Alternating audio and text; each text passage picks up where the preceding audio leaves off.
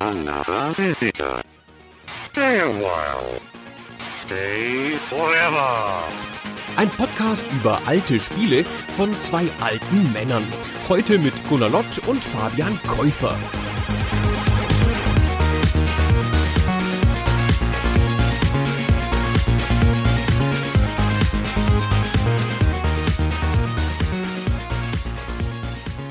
Oh, hallo Fabian. Hallo Gunnar. Wir wollen über ein Prügelspiel sprechen.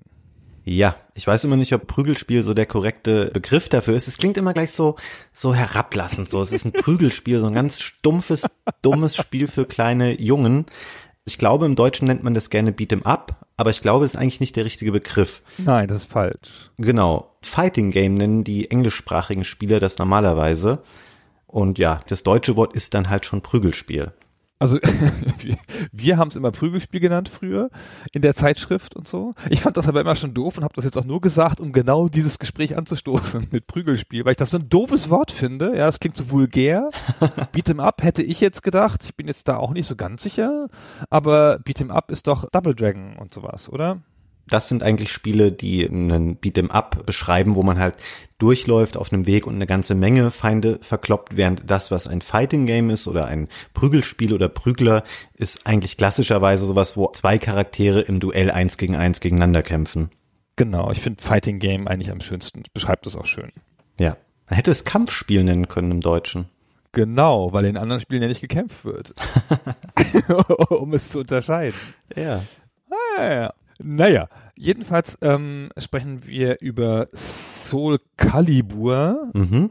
Das ist das Thema, das übergreifende. Man kann nicht über Soul Calibur sprechen, ohne über Soul Edge zu sprechen, was so ein bisschen der Vorgänger ist oder vielleicht das nullte Spiel der Serie, Mhm. wenn man das so sagen darf. Genau, die Serie ging dann ja noch bis fast in die Jetztzeit weiter, bis zu Teil 6, 5, 5, genau. Aber der sechste ist angekündigt worden vor kurzem. Genau, sechste ist angekündigt. Der fünfte ist schon wieder eine Weile her, fünf Jahre oder so, oder? Ja, eine ganze Weile schon her.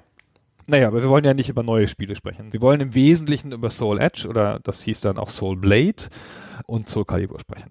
Genau, ich würde sagen, wir müssen auf jeden Fall Soul Edge einmal ansprechen als Hinleitung zu Soul Calibur.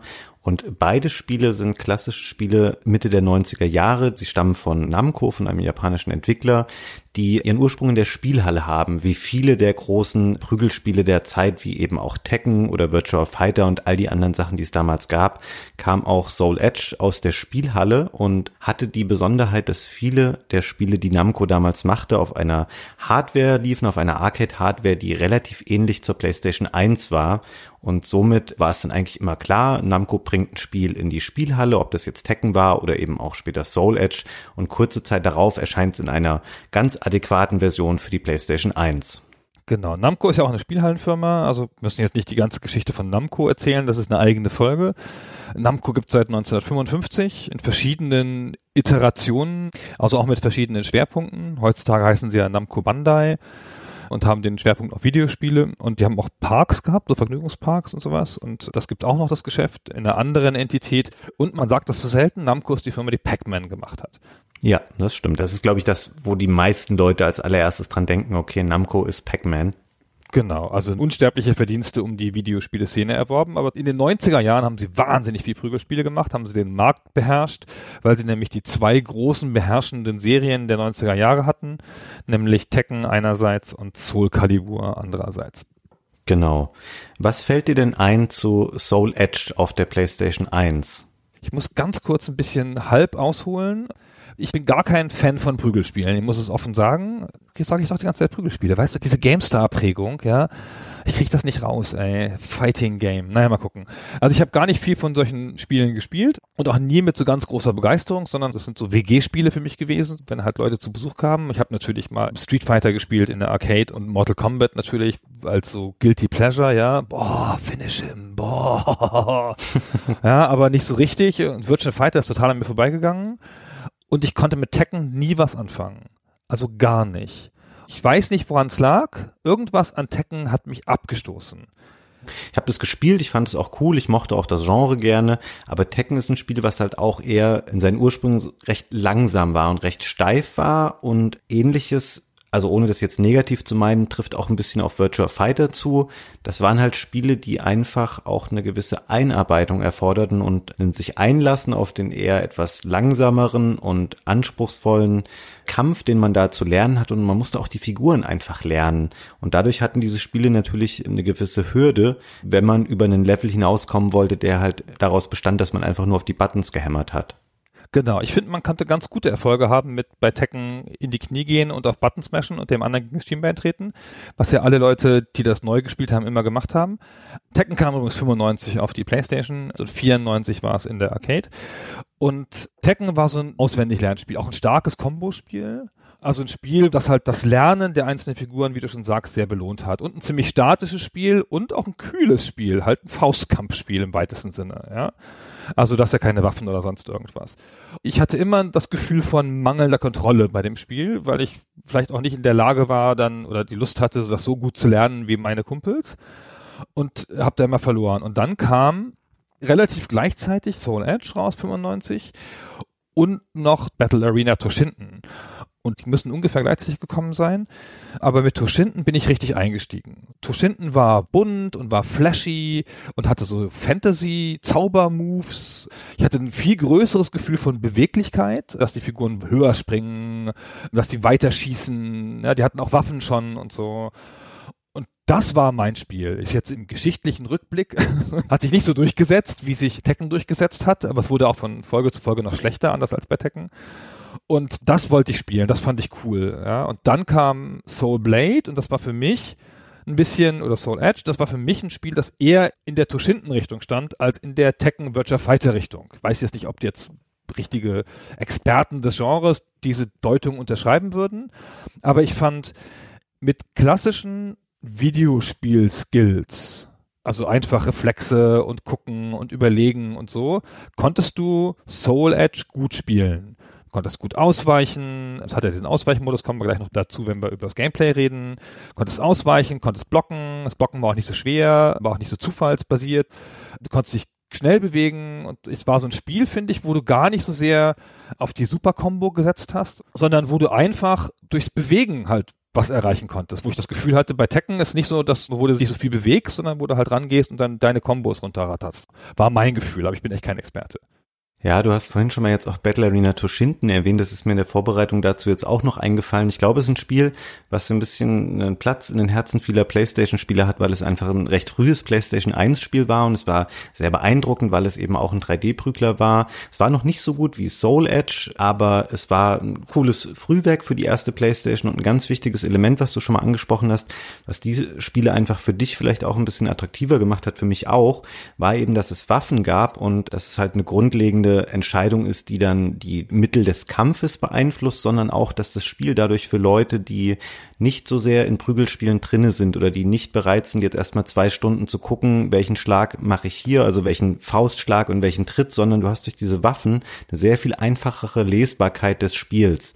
Du siehst sofort, okay, der Charakter ist ein Ritter, der hat eine Rüstung an und hat ein riesiges, großes Schwert in der Hand. Und das ist irgendwie ein weiblicher Charakter mit einer kleinen Waffe, die ist hier viel kürzer.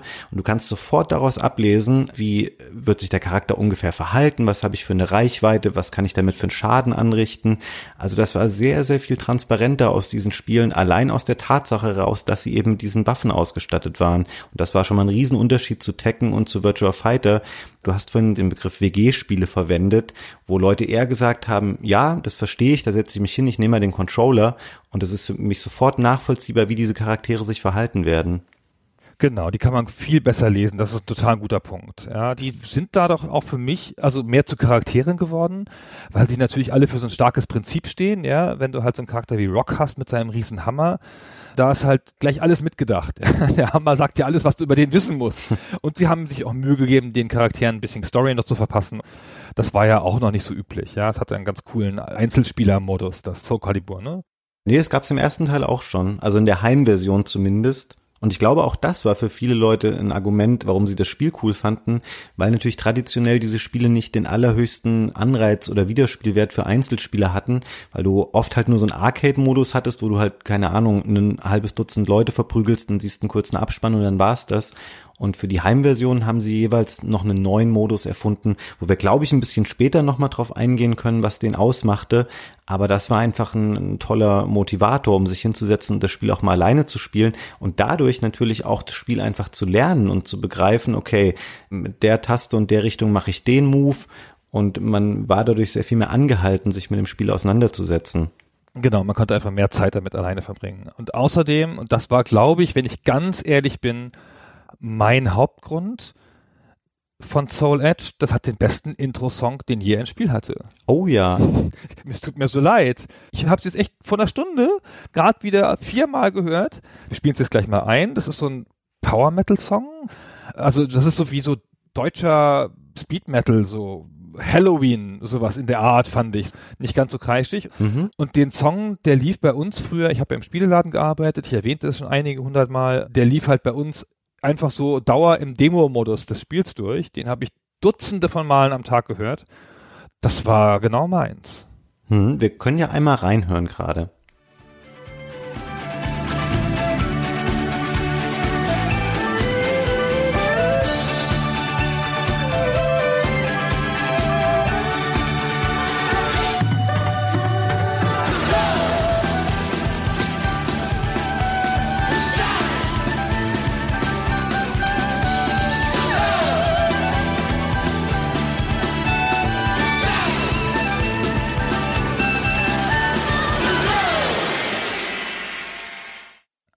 Schön.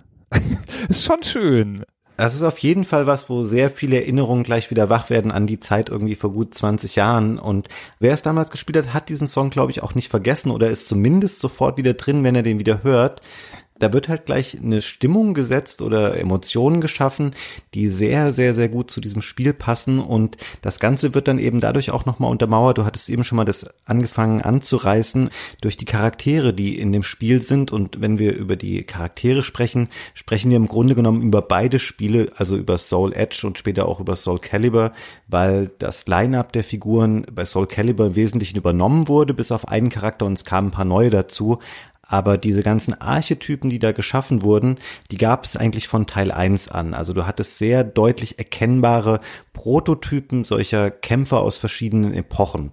Grundsätzlich spielt das Spiel ja, ich glaube, im 16. Jahrhundert und man kann ja auch mal kurz auf die rudimentäre Geschichte eingehen. Das Soul Edge oder wie es dann im Westen hieß, Soul Blade, ist quasi so eine Art böses Superschwert, was die ganzen Charaktere, die es im Spiel gibt, aus verschiedenen Motivationen an sich bringen wollen. Entweder um damit das Gute zu unterstützen oder eben die Welt ins Unheil zu stürzen. Und das ist besagtes Soul Edge, um das es im ersten Teil geht. Das ist es auch schon im weitesten Sinne, ja. Also man kann dann für jeden Charakter noch ein bisschen was rausfinden. Und übrigens das Intro-Video mit dem tollen Song stellt die Charaktere so kurz vor in so einem echt ganz schönen Render-Video, das man sich auch heute noch ganz okay angucken kann. Und das war's aber auch schon. Ist halt natürlich ein Prügelspiel, ja, viel mehr Geschichte gibt's da nicht, ja. Und jeder kämpft dann halt für sich das durch. Und wenn du halt im Arcade-Modus spielst oder im, im Edge-Master-Modus, dann hast du halt am Ende auch dieses Schwert und dann wird erzählt, was du damit erlebst. Ist das eigentlich der Topos des Schwertes, das Seelen trinkt oder das böse ist? Ist das das Schwert von Eric von Melniboné aus dem Fantasy-Roman Sturmbringer? Gab es das noch irgendwo anders? Ist mir nämlich bei der Recherche eingefallen und ich wollte noch gucken, ob das bei Eric von Melniboné das erste Mal war, dass so ein Schwert vorkommt. Sagt ihr das was? Hast du gelesen? Nee, das kenne ich tatsächlich nicht. Also das Einzige, was ich jetzt darüber gewusst hätte, war, dass sie so ein Kastenwort erschaffen wollten, jetzt bei Soul Calibur zumindest aus Seele und Excalibur natürlich. Aber was jetzt der Hintergrund ist oder ob es damit eine Bewandtnis hat, das weiß ich tatsächlich nicht.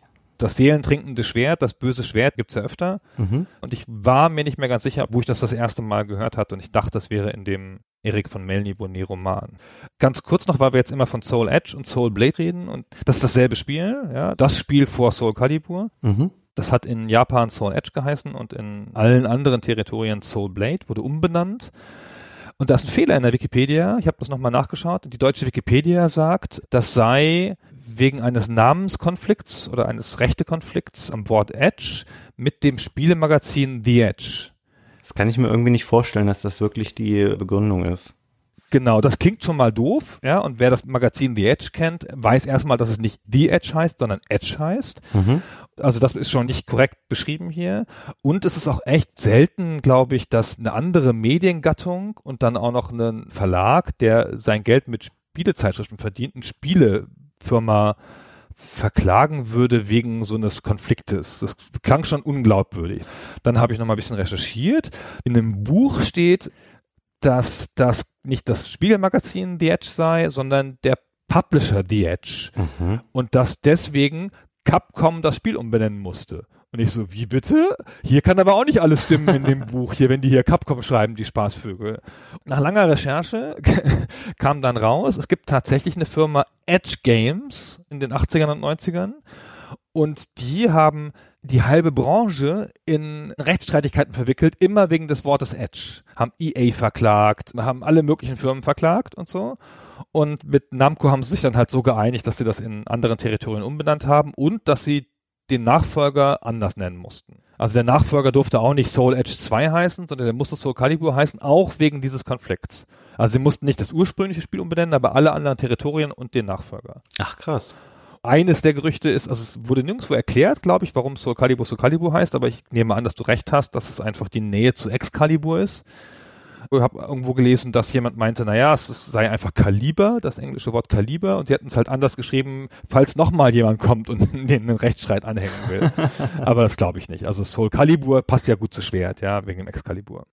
Ja, und es ist auch wieder ein Name, der das Spiel sehr treffend beschreibt, weil es einfach sehr plastisch klingt, sehr, ich weiß nicht, es zieht einen gleich in so eine Themenwelt rein, wo man denkt, okay, ich kann mir genau vorstellen, um was es in diesem Spiel geht, nämlich einfach um fantastische Schwertkämpfe, die da ausgetragen werden. Also der Name ist schon sehr, sehr gut gewählt und ich finde nach wie vor auch Soul Calibur ist ein super guter Name für ein Spiel. Finde ich auch. Also ist wirklich ganz toll. Merkt man sich auch gut. Ist auch eine einzigartige Schreibweise. Kann man auch gut googeln. Alles super. Was eine der Spielinnovationen war, ich habe es vorhin schon ganz kurz angedeutet, die mich zu Soul Edge gebracht haben, anders als bei Tekken, war, dass es einen Vorläufer der Soul Calibur Steuerung hat, nämlich dass man ausweichen konnte und zwar sozusagen nach vorne und nach hinten. Mhm. Also man bewegt sich ja auf einer flachen Ebene normalerweise in den Kampfspielen also bei Tekken ne, stehen die sich gegenüber und können nicht in den Raum gehen, sondern springen halt hoch und springen weg, so ein bisschen noch wie beim alten Street Fighter und so und gehen dann zueinander, sind aber immer auf derselben Ebene. Und Soul Edge hat es erstmals eingeführt, dass man ausweichen konnte mit einem Ausfallschritt, so ein bisschen in den Hintergrund oder nach vorne und damit konnte man Sachen ausweichen. Auch das ist das, was ich meinte vorhin mit, dass man den Raum anders nutzen kann und dass man da ein stärkeres Gefühl eines richtigen Kampfes hat für mich. Und das ist das, was dann Soul Calibur perfektioniert hat mit dieser Acht-Wege-Steuerung. Da kann man auch nicht frei laufen, aber da kann man um den Gegner rum. Also der Gegner ist immer im Zentrum. Und wenn man immer nach rechts drückt, dann bewegt man sich rechtsgehend um den Gegner rum und fixiert aber immer den Gegner. Also man läuft nicht frei rum. Und linksrum auch. Und dadurch drehen die sich die ganze Zeit so. Und dadurch entsteht so eine Räumlichkeit, die noch unterstützt wird durch die Tatsache, wie die Kampfarenen da gestaltet sind. Aber da kommen wir, glaube ich, noch zu. Ja, es rechtfertigte halt sehr viel mehr auf einmal auch, warum dieses Genre den Sprung in die dritte Dimension gemacht hat, weil du auf einmal dann geblickt hast, ja okay, ich habe jetzt hier wirklich einen freien Raum mit Tiefe, in dem ich mich auch bewegen kann und das war natürlich ein riesiger Unterschied. Also ich meine, im 2D-Bereich waren jetzt Spiele in der Art nicht so ungewöhnlich. Es gab auch nicht so viele Waffenkampfspiele. Also es gibt zum Beispiel, fällt mir ein, das Samurai Spirit, auch da im Westen mit einem anderen Namen, hieß Samurai Showdown. Da wurde ja auch schon mit Waffen gekämpft, aber es war eben ein klassisches 2D-Spiel. Und das aber dann bei Soul Calibur zu haben, dass du wirklich diesen Raum ausnutzen konntest, so richtig in der Tiefe, das war halt schon einfach was Neues und super cool und hat einfach dem spielerisch nochmal ein ganz anderes Gefühl verliehen. Sie haben es noch verstärkt deutlich, weil die Arenen in Soul Calibur alles Plateaus sind oder Inseln, wo man über den Rand fallen kann. Mhm. Und das hat es auch nochmal ziemlich stark gemacht. So, das hat nicht immer ganz gut funktioniert mit dieser Kollisionsabfrage da am Rand und so, aber du konntest auch gewinnen, indem die Gegner über den Rand schubst. So. Ja, wobei ich glaube, das gab es auch zum Beispiel bei Tushinden schon. Das war, glaube ich, kein Element, was jetzt neu war bei der Souls-Reihe, aber es war ein sehr prominentes Element auf jeden Fall, weil ich glaube, es gab keine Arena, die irgendwie außenrum eine Begrenzung hatte, sondern prinzipiell konntest du in jeder Arena runterfallen. Es gibt viele Sachen, die identisch sind oder sehr ähnlich sind jetzt bei Soul Edge oder Caliber. Vielleicht sollten wir einmal diesen kleinen Sprung jetzt machen nach 98, wo dann eben Soul Caliber rauskam und natürlich dann auch sich die Frage stellte, wie portieren wir das jetzt für eine Heimkonsole und es war dann aber mittlerweile eine andere Arcade-Hardware Und die PlayStation 1 war einfach 98 auch nicht mehr so super taufrisch und es war für die PlayStation 1 nicht mehr machbar. Es gab aber keine PlayStation 2, also die PlayStation 2 war noch relativ weit weg zu der Zeit und somit reduzierte sich dann die Option im Wesentlichen auf eine neue Konsole, die zur Wahl stand und das war der Sega Dreamcast. Tada! also durch einen Fehler in der Zeitmatrix quasi, ja, so das Spiel ist zufällig dann in der Arcade und portierungsfertig, wenn gerade keine richtige Playstation da ist, kriegt plötzlich der Dreamcast dieses sensationelle Spiel. Ist auch das einzige Namco-Spiel gewesen, glaube ich, zu der Zeit, das sie portiert haben. Also Namco hat die Dreamcast nicht groß unterstützt. Und das Problem ist, dass sie das parallel zum US-Start rausbringen wollten. Der Dreamcast ist am 9.9.1999 gestartet. Und das wollten sie halt als Launch-Titel für die USA haben. Ist ja ein großes Prestigeding immer, ja, wenn man Launch-Titel für irgendwas veröffentlicht. Ich verstehe immer nicht, warum Spielehersteller das machen, ja, weil echt jedes Mal kommen Launch-Titel raus und du kannst die Hälfte davon vergessen weil sie unfertig sind, die Fähigkeiten der Konsole noch nicht ausnutzen, in aller Eile erstellt worden sind oder sonst irgendwie doof sind. Und so war es hier jetzt auch ein bisschen so, weil die hatten nämlich total keine Zeit dafür. Ja, die haben sich dann gedacht, okay, das muss jetzt raus. Naja, ist hier nur eine Portierung, das schaffen wir im halben Jahr. ich finde das sehr, sehr ambitioniert. Also ich glaube, ein halbes Jahr Zeit, um so ein Arcade-Spiel auf eine Hardware zu portieren, mit der du noch keinerlei Erfahrung hast oder mit der niemand groß Erfahrung hat, weil die Konsole einfach quasi gerade in den Startlöchern steht und dann 40 Leute zu haben und zu sagen, ja, wir machen das in einem halben Jahr. Die haben, glaube ich, ganz schön gecrunched zu der Zeit dann und bei Namco war das damals schon so, die hatten ein eigenes internes Projektteam nur für diese Reihe, die nannten sich oder nennen sich auch heute noch Project Soul, ist quasi dieses Team intern bei Namco, was für diese Reihe zuständig ist. Und ja, die hatten dann die Aufgabe, das Spiel fertig zu bekommen, damit es zum US-Start der Dreamcast erscheinen konnte. Und ich glaube, dass die Erwartungen bestenfalls der Leute damals moderat waren, dass man dachte, ja, okay, die werden das irgendwie halbwegs hinbekommen. Aber das fertige Spiel auf der Dreamcast, meine Herren, das war einfach krass, wie sehr das in jeder Beziehung einfach besser war als das Automatenvorbild. Und ich glaube, das war was, wo keiner zu der Zeit einfach mit gerechnet hat. Ich weiß auch bis heute nicht, wie sie das gemacht haben. Die hatten schon ein großes Team von der Portierung, also hatten über 30 Leute. Das ist für ein Portierungsteam nicht so schlecht, aber halt natürlich die wenige Zeit, ja. Und was für ein sensationelles Spiel das geworden ist, was das für einen Einschlag getan hat damals auch. Also wie sensationell das aussah, die tolle Grafik, die Technologie, den Motion Capture, äh, gut, das haben sie übernommen vom Automaten, aber wie fertig dieses Spiel war, ja, auf dieser neuen Konsole und das hat sich auch verkauft wie geschnitten Brot. Also in Relation zu den Verkaufszahlen des Dreamcast, ja, eine Million Mal. Das ist dann, wie viele Dreamcasts haben sich verkauft? So zehn Millionen ungefähr. Ja, also 10% der Gesamtkonsolenbesitzer hatten halt dieses Spiel. Das ist schon eine ganz, ganz gute Quote.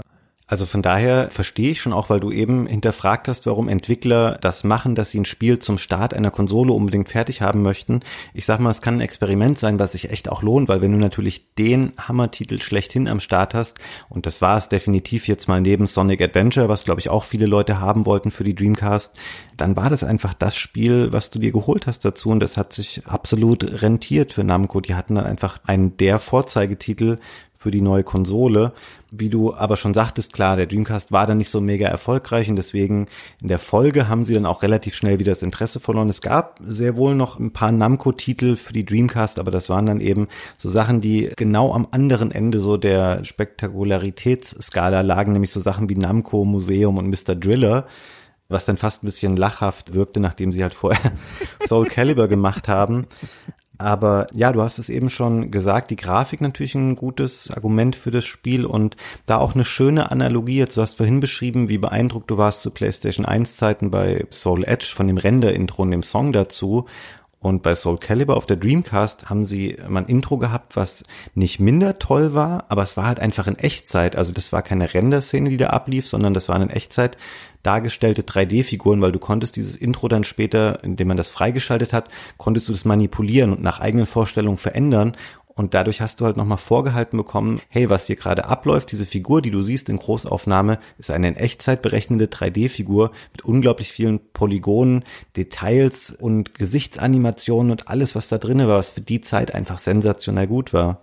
Das war ein Angeber-Intro, finde ich. Anders als das Soul Edge-Intro, was man sich heute noch anguckt und denkt, ach, schönes Intro, kann man sich das Soul Calibur-Intro nicht mehr gut angucken. Oh, findest du? Oh, das hat auch so schreckliche James Bond Musik. Das besteht ja halt aus so einer abstrakten Szenerie und zeigt halt Figuren aus dem Spiel als Polygonfiguren, halt echtzeitberechnet, wie du schon gesagt hast. Und das sah natürlich damals sensationell aus, ja, und heute denkt man, na ja, okay, ja, schön, und jetzt dreht sich das Schwert nochmal, ja. Mhm. Ich verstehe, was ihr mir sagen wollt. Das ist nicht so zeitlos, das erzählt ja auch keine Geschichte oder irgendwas Cooles so. Das zeigt aber halt unfassbar gleich diesen Anspruch der Technologie. Mhm. Also ich finde eigentlich, das ist dafür, dass wir uns hier immer noch so im 3D-Frühzeitalter befinden und wir, glaube ich, auch schon diverse Male hier darüber gesprochen haben, dass natürlich diese Zeit so Mitte der 90er aufkommende 3D-Spiele auf Konsolen nicht gut gealtert ist. Da ist Soul Calibur aber mal ein herausragendes Beispiel für ein Spiel, wo man heute auch noch sagen kann, ey, das sieht völlig okay aus oder auch gut aus und ich kann absolut noch nachvollziehen, warum das damals so einen Impact hat und ich finde auch das Intro und generell die Grafik, das ist schon top gealtert. Also ich saß jetzt nicht davor und dachte so, oh nee, wieso muss ich das jetzt nochmal spielen und wieso dachte ich jemals, dass das gut aussieht, sondern das ist schon immer noch ein sehr schönes Spiel, aber auch einfach, weil es sehr stilsicher ist und weil all diese Figuren, um vielleicht nochmal zu denen jetzt zurückzukommen, obwohl die aus ganz verschiedenen Epochen stammen. Also es gibt irgendwie eine äh, altgriechische Kämpferin, es gibt einen deutschen Ritter aus dem Mittelalter, es gibt einen Piraten, so mit sehr aufwendiger Piratenmontur und es gibt auch fantastische Figuren wie diesen Lizard Man, der einfach so eine Riesenechse ist komischerweise passen die alle in sich ganz gut zusammen. Also es ist sehr stilsicher, was das angeht. Und auch das ist eine große Leistung des Spiels, dass sie so einen fantastischen, im wahrsten Sinne des Wortes, fantastischen Kader aus in der Version fast 20 Figuren aufgestellt haben wie du schon sagtest, ja, alles Archetypen, alle sehr pur, für so ein Prinzip stehend, alle verkörpern was, alle sofort erkennbar und lesbar. Sie haben das auch stark in den Vordergrund gestellt, auch schon in der Werbung zu Soul Edge haben sie damit angefangen, gleich immer viele Charaktere zu zeigen, auch auf der Packung von Soul Edge, das ist ja so eine Collage mit ganz vielen Charakteren, und in dem Werbetext, der auf den Anzeigen stand, steht dann auch so drin, fantastisches Charakterdesign, stellen das sehr in den Vordergrund, aber halt auch mit Recht, ja, das ist das, was das halt so ausgemacht hat. Man konnte das einfach gut verstehen und in so einem Fighting-Game, da ist es natürlich auch einfach schön, wenn man noch so ein bisschen was damit verbinden kann. Und wenn man Charaktere lieben kann und nicht nur, weil man mit denen gut kann und da immer gewinnt, sondern weil die auch irgendwas Cooles machen. Und das ist natürlich, ey, das Spiel der Ansagen. Diese ganzen lächerlichen Ansagen, die das Spiel macht. Ich freue mich jedes Mal wieder. Welcome back to the stage of history. Das ist doch toll. Ich finde das so super, wenn du den Kampf verlierst, dann sagte, Taki has been severely wounded, but the soul still burns. Son Mina was seriously wounded, but the soul still burns.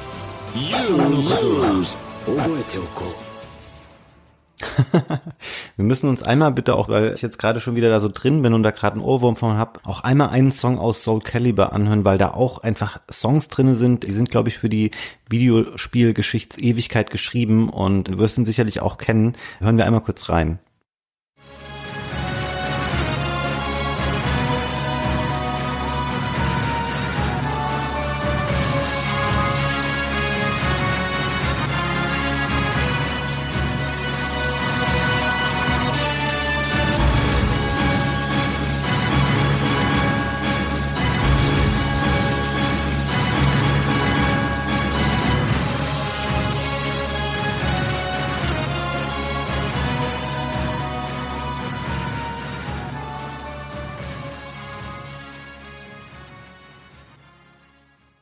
Ist doch toll, oder? Ja, das ist auch toll. Ja, das stimmt schon. Ich will nicht maulen über die Soul Musik. Alles nicht so toll wie der Titelsong von Soul Edge, aber ansonsten ist das ganz schön super. Na, ich weiß nicht. Also das Soul Calibur ist schon das relevantere oder auch das nennenswertere Spiel aus videospielgeschichtlicher Sicht. Also ich musste mich bei Soul Edge jetzt sehr viel mehr, ich will nicht sagen aufraffen, aber es ist ein Spiel, wo ich sage, ja, okay, es ist ein typischer PlayStation 1 Titel auf einem Niveau, was man so auf der PlayStation 1 erwartete, aber Soul Calibur setzt einfach in jeder Hinsicht und für mich gehört auch, muss ich ganz offen sagen, die Musik und sowas dazu, da noch mal eins drauf und hat halt so ein Spiel erschaffen, was einfach zeitlos ist und wo man auch in 20 Jahren noch sagen wird, ey, weißt du noch Soul Calibur? Mann, war das ein cooles Spiel einfach damals. Oder hat echt so mit die Hochzeit der End 90er 3D-Prügelspiele geprägt, ganz, ganz stark. Ja, steht auch für sich. Also Soul Edge ist halt der erste Versuch ein bisschen, ja, und das bereitet das vor und legt viele von den Sachen schon fest. Große Teile des Charaktersets, grundsätzliche Art des Gameplays, ein paar von den Spielmodi und so. Und dann kommt Soul Calibur und macht all das, was nur angedeutet ist, perfekt. Alles richtig. Also auch so das, was wir ja schon erzählt haben, das mit der Räumlichkeit, was halt schon ganz cool war, was schon ein Clou war in Soul Edge, ist halt perfekt oder halt sensationell und aufregend und gewaltig in Soul Calibur.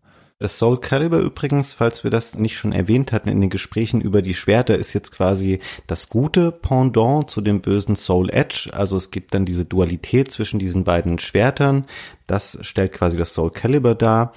Und vielleicht sollten wir einmal darüber sprechen. Wir haben vorhin schon mal kurz angerissen, diese Zugänglichkeit des Spiels, die sich durch die Lesbarkeit der Charaktere und das Zurückgreifen auf Waffen ergibt. Aber es ist natürlich auch die Steuerung, wo ich glaube, dass bewusst gesagt wurde von Project Soul, vom Entwicklerteam, hey, wir möchten ein Spiel schaffen, wo Leute nicht gleich damit erschlagen werden. Also zu der Zeit war es ja durchaus üblich, wenn man jetzt zurückblickt auf Street Fighter zum Beispiel, wo du, du hattest drei verschiedene Tasten für Schläge und du hattest drei verschiedene Tasten für Tritte.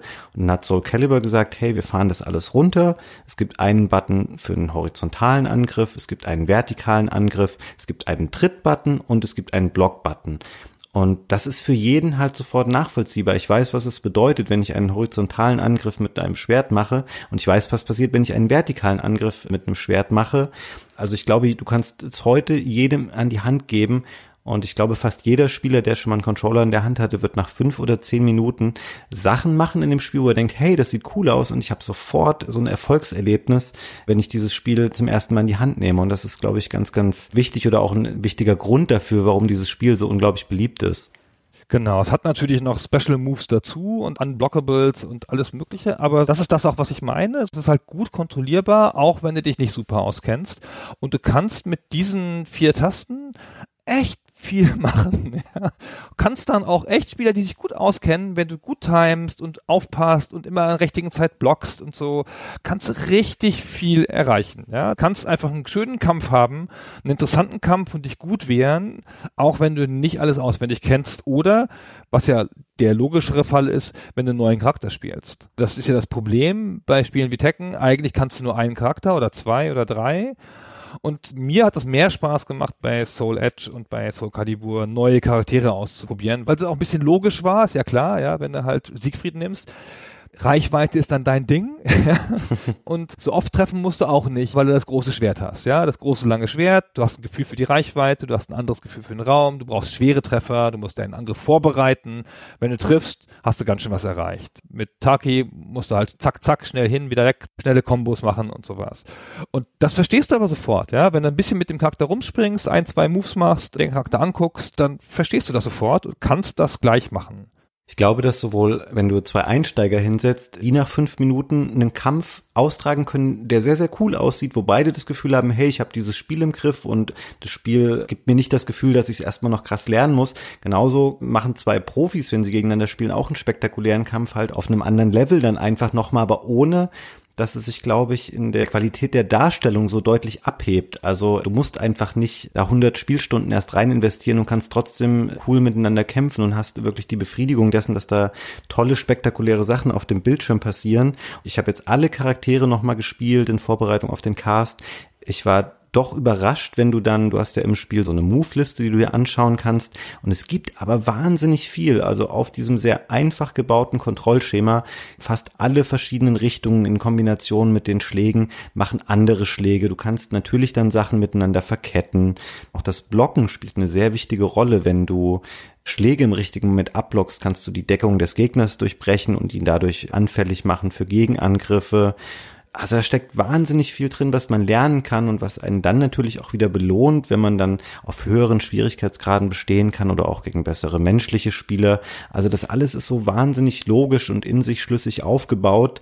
Plus, das Spiel macht es einem auch einfach, was die Timings angeht. Also es war in vielen früheren Spielen so, dass du sehr genau verschiedene Schläge oder verschiedene Attacken miteinander verketten musstest, damit daraus wirklich auch eine Combo wurde und du nicht einen Schlag machst, dann verkackst du das Timing und dann machst du irgendwie ganz stumpf einen Schlag hinterher, wolltest aber eigentlich irgendwie eine coole Combo-Aktion machen und Soul Calibur hat sehr, sehr viel größere Zeitfenster, in denen du solche Sachen miteinander verknüpfen kannst. Da kann man natürlich ein bisschen die Nase drüber rümpfen als Profi und kann sagen, okay, das macht es Leuten einfach, aber ich finde das an sich nicht verwerflich und jeder profitiert ja auch zu gleichem Maße davon. Also auch zwei gute Spieler haben ja beide diesen Vorteil dann und ich werfe es dem Spiel jetzt nicht vor, dass es sich da so öffnet und dadurch ist das Spiel einfach auch so ein Mainstream-Hit geworden. Ich finde, das ist ja ganz gesund. Es ist ja nicht, dass es so simpel wird, dass Profis keinen Spaß mehr haben. Also zum einen, wie gesagt, hebt sich der Vorteil ja gegenseitig auf, wie du sagst. Das heißt, die müssen dann halt im Timing auf einem höheren Niveau agieren und halt doch noch genauer schlagen, um da mal durchzukommen oder was Überraschendes machen. Mhm. Und ansonsten macht es, glaube ich, einfach dadurch mehr Spaß. Ja, ich finde auch schon das Blocken ist so befriedigend. Es gibt zwei Blocks im Wesentlichen. Den normalen Block, der eigentlich alles abblockt und noch den niedrigen Block, der nur niedrig abblockt. Also der normale Block blockt alles außer niedrig. Und das ist viel leichter und ich habe das viel öfter genutzt, auch als in Tekken zum Beispiel. Und es kommt auch mal vor, dass wenn man gegen Leute spielt, die das oft nutzen, dann schlagen die halt sechsmal hin und her und alle Schläge werden geblockt. Und dann springst du wieder weg und springst wieder hin und so und guckst nochmal, wie du dann da durchkommst. Und das ist ja auch irgendwas, was sich gut anfühlt einfach, ja. Und wenn du dann doch mal durch bist, dann knallst du aber auch, ja. Dann schlägst du ihn hoch und schlägst ihn beim Runterfliegen nochmal runter oder so. Ja, und das ist einfach natürlich auch schön anzugucken. Ich meine, es ist ja ein Hollywood-Film, wo Leute mit Waffen oder Schwertern gegeneinander kämpfen. Der Schauwert ist da ja auch dadurch geprägt, dass manchmal Kämpfe hin und her wogen und Leute ihre Schläge ganz oft abblocken oder ein Schild halten und dann schlägt der eine wieder zu und der andere wehrt es ab. Ich meine, das schafft einfach auch Entertainment und das haben die sehr, sehr gut umgesetzt in diesem sehr einfachen Blocksystem. Ja, so einen Kampf einfach spannend halten und auch immer eine realistische Chance geben, eine Attacke wieder abzublocken. Es kommt manchmal auch zu so typischen Juggle-Situationen. Das heißt, du schlägst den Gegner meinetwegen hoch und danach, wenn er runterfällt, kannst du ihn wieder treffen, indem du irgendeine Aktion daran ankettest. Es ist sicherlich noch nicht perfekt, aber im Großen und Ganzen kommt es mir sehr, sehr gut ausbalanciert vor. Und auch das wundert mich, weil die Charaktere schon sehr unterschiedlich sind. Du hast sehr fragile Figuren mit kleineren Waffen, die dann aber eher vielleicht es durch Geschwindigkeit wettmachen. Sehr beliebter Charakter ist ja auch Max Maxi oder Maxi, der mit den Nunchakus kämpft oder mit dem Nunchaku. Ich weiß gar nicht, ob es da eine Mehrzahl von gibt, wo du halt denken würdest, okay, der hat eine super kleine Waffe, sage ich jetzt mal. Der kann nicht gegen irgendjemand gewinnen, der ein riesiges Schwert mit sich trägt. Aber all das ist sehr, sehr gut aufeinander abgestimmt und du hast immer das Gefühl, okay, es gibt Aktionen oder es gibt Spielstile, die ich für mich entwickeln kann, mit dem ich immer eine Chance habe gegen den Charakter, der mir gegenübersteht. Zumindest mal gibt es defensive und offensive Spieler um mal so ganz einfach zu sagen, ja, es gibt schon Spieler, die sehr stark aufs Blocken gehen, die sehr aufs Ausweichen gehen und versuchen, das Spiel zu verzögern. Und es gibt Spieler, die halt stark sofort reingehen. Also ganz einfache Spielstile sind da schnell zu entwickeln. Und es geht natürlich auch noch komplexer. Ja, es gibt auch noch Würfe und solche Sachen. Ich habe immer versucht, weil ich das so befriedigend finde, jemanden runterzuwerfen. Das geht aber gegen den Computer im Arcade-Modus finde ich sehr leicht und gegen menschliche Gegner nicht so leicht. weiß ich nicht, das fiel mir immer relativ schwer und das Spiel zeigt dir immer noch die letzten zwei Sekunden nach dem Finishing Move. Also wenn du den letzten Schlag machst, dann wird zwei Sekunden nochmal wiederholt damit du nochmal siehst, wie geil du geschlagen hast. Und bei mir ist das immer so, ich sehe dann, wie blöd ich bin. Ich schmeiß dich runter, ja, falle selber hinterher und krieg dann die Wiederholung noch von meinem geilen dich runterwerfen, wie ich selber hinterher falle. Ja. Ah, das zeigt es mir doch mal. Aber das macht ja wenigstens nichts. Es wird dann kein Draw oder so, es gewinnt trotzdem der, der zuerst den anderen runtergestoßen hat, weil es passiert erstaunlich häufig, dass man selber hinterherfällt, wenn man den Gegner vom Rand gestoßen hat. Ja. Also ich weiß, ich habe das Gefühl, irgendwie so in einem von drei Fällen stürzt man auf jeden Fall selber noch hinterher. Ich fall da immer hinterher, also wirklich bestimmt in der Hälfte der Fälle. Aber ich bin ja auch kein so guter Spieler und habe jetzt beim Wiederspielen, habe ich jetzt natürlich auch möglicherweise nicht mehr die Reflexe von 1998, aber ich bin immer gleich hinterhergegangen. So. Was mir übrigens jetzt sehr viel stärker aufgefallen ist als damals, als ich mich jetzt mal mit den ganzen Figuren auseinandergesetzt habe und die alle mal angespielt habe. Es gibt bestimmte Charaktere, die im Wesentlichen, obwohl sie unter Umständen ganz anders aussehen, die so nahezu Klone sind, was ihren Spielstil und ihre Moves angeht. Also ich sag mal, von den knapp 20 Charaktere, die es gibt, sind eigentlich mehr oder weniger so die Hälfte davon Und so eine wirkliche Individualisierung, dass jede Figur sich ganz anders spielte, das haben sie erst in späteren Soul Calibur Spielen erreicht. Also du merkst schon, dass es nicht wirklich 20 unterschiedliche Figuren sind, die hier auftauchen. Ich habe jetzt nicht mehr genau auf dem Zettel, wer jetzt wem entspricht, aber ich glaube, es ist zum Beispiel so, dass Rock entspricht im Wesentlichen auch Astaroth. Das sind diese sehr muskulösen, langsamen Figuren. Ich glaube, Rock hattest du vorhin schon mal angesprochen. Da merkt man dann einfach, okay, das ist im Grunde genommen ein Reskin einer bestehenden Figur. Ja, genau. Das machen ja andere Prügelspiele auch. Ich habe das immer nie verstanden. Ich meine, wozu machen sie das? Sie haben 20 Figuren, das ist echt fast ein bisschen viel. Hätten sie gar nicht gebraucht, ja. Thorn Edge hatte neun, zehn. Das finde ich ein ganz gutes, beherrschbares Cast, aber vielleicht ist es einfach netter, wenn du halt auch im Arcade-Modus spielst oder so. Jetzt nicht nur gegen Menschen, wo sich eh alle festlegen in der Regel. Ja, wir haben doch immer dieselben Figuren gespielt, ey. Bis man so gut konnte. Ich glaube, im Arcade ist es halt netter, wenn du öfter ein bisschen Varianz hast und dann noch wer anders kommt, der wenigstens noch anders heißt und so, ja. Ich glaube, es ist so ein Ding, was einfach über die Zeit innerhalb dieses Genres entstanden ist, dass die Entwickler dieser Serien irgendwann dachten, okay, Masse ist scheinbar ein wichtiges Verkaufsargument. Wir können dann auf die Verpackung schreiben, wir haben jetzt 37 Kämpfer statt nur noch 28. Und ich habe das teilweise, also jetzt da nicht, weil da ist die Gesamtzahl schon noch überschaubar, aber ich habe das später gar nicht so als angenehm empfunden bei Spielen, die es dann später gab, die so unglaublich große Character Pools hatten, mir da immer die Leute dann rauszusuchen. Ich fand das auch eher kontraproduktiv, muss ich sagen. Also fast alle Serien waren davon geprägt. Ich weiß auch bei Mortal Kombat später, wie unglaublich viele Charaktere dann da teilweise drinne waren, gerade als es diese Ultimate-Teile und sowas gab, hätte ich jetzt nicht gebraucht unbedingt. Ja, finde ich auch. Ich bin immer der Meinung, dass da weniger Charaktere interessanter sind weil man die dann besser kennenlernt, auch wenn man gegen sie spielt, ja, und dann sie besser versteht. Und dass man sich nicht so durch so große Massen schnetzelt, die sich dann nicht so unterscheiden und so. Was war denn dein Lieblingscharakter? Habe ich eben schon überlegt, weil ich gedacht habe, dass du die Frage stellst. Also ich glaube tatsächlich irgendwie Maxi mit den Nunchakus. Ich mag auch Sophitia irgendwie ganz gerne, diese griechische Kämpferin. Die habe ich auch immer gerne gespielt. Ich bin nicht so der Fan von diesen eher etwas abgedrehten Figuren, wie jetzt zum Beispiel dem Lizard Man oder auch Voldo zum Beispiel, was ein ganz weirder Charakter ist, wo ich gar nicht weiß, was da so die Design-Inspiration war. So ein, also seine offizielle Story ist wohl, dass er irgendwie blind ist und verrückt ist und er ist so sehr entmenschlicht in seiner Art. Er bewegt sich teilweise so ein bisschen wie so eine Spinne oder wie so ein Insekt, würde ich sagen, und hat solche Klingenhände, so ein bisschen ähnlich wie Freddy Krüger. So die Charaktere haben mich nicht so angesprochen. Ich mochte eher so diese so klassisch menschliche Figuren. Genau meine Lieblingsfigur getroffen, Voldo, super. Och, echt? Ah, sensationell. So coole Moves. Sieht so furchterregend aus, weil er so Alien wirkt. Und dann macht er so absurde Insektenbewegungen, sodass er sich rückwärts fallen lässt, dann auf den Beinen und Händen steht, aber halt rückwärts mit dem Bauch nach oben und dann so läuft dabei. Das sieht so cool aus. Ah. Und dann hat er relativ hohe Reichweite, obwohl er eine kurze Waffe hat und kann gut schieben, also hat so einen langen Angriff mit Schlagen, dass er jemanden runterschubsen kann. Sagte ich ja schon, dass mir das besonders Spaß macht, wenn ich das irgendwie hinkriege. und springt hoch und so. Ach, ist alles perfekt an dem Charakter. Ganz super hasst auch jeder. Das ist ja das Schöne an so starken Charakteren. Man kann ja nicht Mitsurugi hassen oder wie der heißt. Aber Voldo kann man halt hassen, wenn man gegen ihn spielt. Deswegen ist es ja viel geiler, mit dem zu gewinnen. So, hahaha. ja, ah, super. Toll. M. Kilik fand ich auch interessant. Ist ein Charakter, der mit einem Stab kämpft und sich dadurch auch nochmal ein bisschen abhebt. Das hat mir auch mal viel Spaß gemacht, damit anzutreten. Ich finde, die Charaktere mit langen Waffen haben eine ganz eigene Befriedigung, weil man so dann einen anderen Spielstil entwickelt, immer so ein bisschen in die Reichweite gesprungen, gar nicht nah ran vielleicht, erstmal so zack, zack, zack, zack, dreimal aufs Knie, dann wieder weg. Ja, das funktioniert schon ganz gut. Vielleicht nochmal darauf eingehend, ich hatte es glaube ich vorhin schon mal erwähnt, dass glaube ich nur die Hälfte der Charaktere am Anfang verfügbar ist beim Dreamcast, weil sie vieles des Contents des Spiels, also auch was andere freischaltbare Elemente angeht, alles in diesen Missionsmodus geschoben hatten. Das war so ein Element, ich glaube beim ersten Teil auf der Playstation nannte sich das noch Edge Master Modus, hier haben sie es dann nur Mission Battle genannt. Das fand ich jetzt auch irgendwie noch ganz cool. Es ist so ein bisschen ein Modus, der sich an Einzelspieler richtet, wo man eine Weltkarte hat, die aus verschiedenen Standbildschirmen besteht, die verschiedene Länder der Erde zeigen und nach und nach ploppen da immer neue Missionen auf.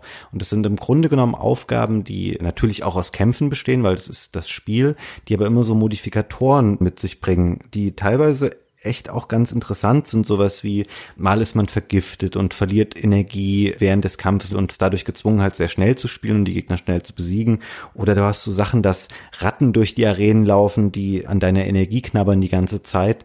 Und es ist irgendwie ziemlich cool und dann ist daran angeschlossen so eine Art Gallery und du verdienst immer Punkte für jede erfüllte Mission und kannst in dieser Art Gallery dann solche Karten kaufen, hinter denen ist ganz oft dann auch nur so Concept Art, also irgendwie ein Bildchen, was du dir angucken kannst, aber dann auch immer wieder, okay, du hast ein neues Outfit freigeschaltet, du hast eine neue Stage freigeschaltet, du hast den und den Charakter freigeschaltet und ich habe mich dadurch wieder sehr viel mehr damit beschäftigt und es länger gespielt als die meisten anderen dieser Prügelspiele, weil es einfach eine sehr einfache und sehr motivierende Geschichte ist, sowas in so ein Spiel einzubauen. Die Charaktere haben ja auch alle eine eigene Arena. Ist das dann darauf gemappt? Ja, ne? Dann triffst du in der Arena den Charakter, der zu dem Land gehört? Oder ist das dann Zufall? Habe ich jetzt gar nicht drauf geachtet, aber ich gehe davon aus. Ja, die passen da ja alle drauf und so. Das unterstützt ja nochmal dieses Gefühl von dem Spiel, dass es in der Welt ist. Das nimmt ja diese ganzen Anleihen in der Zeit und der deutsche Kämpfer und griechische Heldin. Das macht schon viel aus. Und dieser Arcade-Modi hat natürlich auch so einen Survival-Modus und einen Time-Attack-Modus, wo das halt um Zeit geht und der Survival-Modus einfach so lange durchhalten, wie du kannst. Und den klassischen Arcade-Modus, wo du halt einfach acht Kämpfe hast und am Ende kriegst du halt das Schwert und hast gewonnen. So, das ist ja sozusagen das Spiel durchspielen dann hast du es ja bis zu einem Ende einer Figur durchgespielt. Das machst du ja so in acht Minuten oder zehn Minuten, wenn du okay bist, kommst du halt durch diese Kämpfe durch. Und das ist natürlich schon was, was machst du jetzt ein bis fünf Mal, ja, also mit jedem Charakter vielleicht ein paar Mal und dann ist aber auch gut. Das kannst du ja nicht ewig machen. Und dieser Edge Master Modus, in Soul Edge gibt's ihn ja schon, der ist schon noch ganz cool. Und dann gibt's ja noch das versteckte Schwert, die achte Waffe, die du dann kriegen kannst. Also nachdem du den Endkampf gewonnen hast, musst du nochmal in ein anderes angrenzendes Land und da nochmal suchen. Das ist nicht immer in derselben Stelle. Mhm und da nochmal den Kampf gewinnen und dann kriegst du da auch noch was, also wie so ein bisschen versteckte Belohnung noch und das hat schon sehr viel mehr Spaß gemacht als bei allen anderen Prügelspielen, die das halt nicht so oft gemacht haben. Weil natürlich, sie kommen aus der Arcade, deswegen ist halt natürlich der Arcade-Modus. Ja, und der Arcade-Modus ist ja dafür da, dich Münzen zu kosten. Der ist natürlich logischerweise nicht so ausgefeilt, ja, auf Spielzeit geht der nicht. Also ich finde es generell sehr erstaunlich oder sehr lobenswert, dass Namco überhaupt diesen Anspruch hatte zu sagen, wir bauen da was ein, was den Leuten zu Hause einfach dann mehr Spaß bereitet, wenn sie so ein Spiel auf der Konsole zocken, weil das war ja absolut nicht Standard. Du konntest ja froh sein, wenn ein Spiel halbwegs so gut war wie in der Spielhalle. Du hast halt davor ja immer eine abgespeckte Version bekommen, in der du noch erkennen konntest, woher dieses Spiel kommt und wie das in der Spielhalle so ungefähr war. Aber es war natürlich auf die Limitierungen der jeweiligen Konsolenhardware dann zugeschnitten. Und dass die dann den Anspruch hatten zu sagen, hey, wir wollen, dass das cooler ist, dass das motivierender ist, dass das besser aussieht, dass da mehr drin steckt und so. Das ist schon echt auch einfach ein sehr grundlegender Wechsel gewesen. Also gerade was dann durch Soul Calibur auch passiert ist, Vorher hatte man immer diesen Traum von wegen, hey, ich möchte zu Hause Spiele haben, die so sind wie in der Spielhalle, weil Spielhallen waren halt immer sowas, du gehst da hin und denkst so, wow, das sieht so krass aus, das werde ich zu Hause nie in der Form spielen können. Und natürlich schmeiße ich da jetzt irgendwie meine D-Mark und äh, Dollar rein und zocke dann da, weil es einfach was ist, was ich zu Hause nicht nacherleben kann. Und so die Generation der PlayStation 1 hat es schon gut geschafft, es zu imitieren, aber mit Soul Calibur und diesem Dreamcast-Port, den es dann gab, du hast nicht nur dazu aufgeschlossen, sondern quasi aus dem Stand sind sie darüber hinweggesprungen und du wusstest auf einmal, okay, wir sind jetzt in einem Zeitalter angekommen, wo Heimkonsolen einfach geiler sind als das, was du in der Spielhalle hast.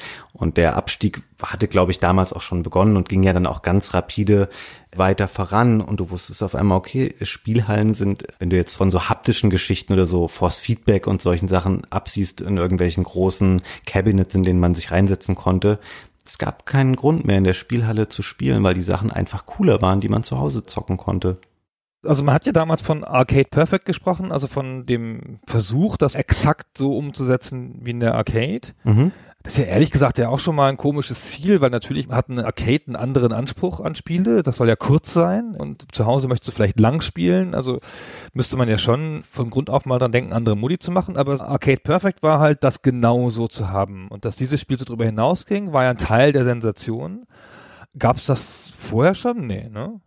Also in der Form nicht, weil die Unterschiede sind schon echt erstaunlich. Also zum Beispiel auch was Texturen angeht. Du denkst jetzt so aus dem Gedächtnis oder wenn du beide Sachen mal unabhängig voneinander angeschaut hast in Videos, ja, das sieht halt aus wie in der Spielhalle, aber die Texturen und so ist einfach sehr, sehr viel besser. So Steinreliefs auf den Böden, die Figuren, die Anzahl der Polygone, aber auch was die Rundungen anging und Formen von Schilden und von Körpern und von einzelnen Körperteilen. Das war alles so sehr viel detaillierter. Also ich glaube, in, in diese Diskrepanz gibt es wenig Vergleichbares, wo wirklich so eine Verbesserung einfach da war oder so ein großer Unterschied. Ich glaube, das ist auch was, was Soul Calibur bis heute einfach auszeichnet. Und du hast nicht das Gefühl gehabt, es war was, wo der Dreamcast sich wirklich anstrengen musste, sondern das Spiel lief ja auch mit perfekten 60 Bildern pro Sekunde. Auch das ein mega Unterschied zu dem auf PlayStation 1, die Sachen, also auch Soul Edge, die liefen halt so mit 30, so mehr oder weniger rund. Die sind auch mal ein bisschen gedippt, irgendwie so in die mittleren 20er.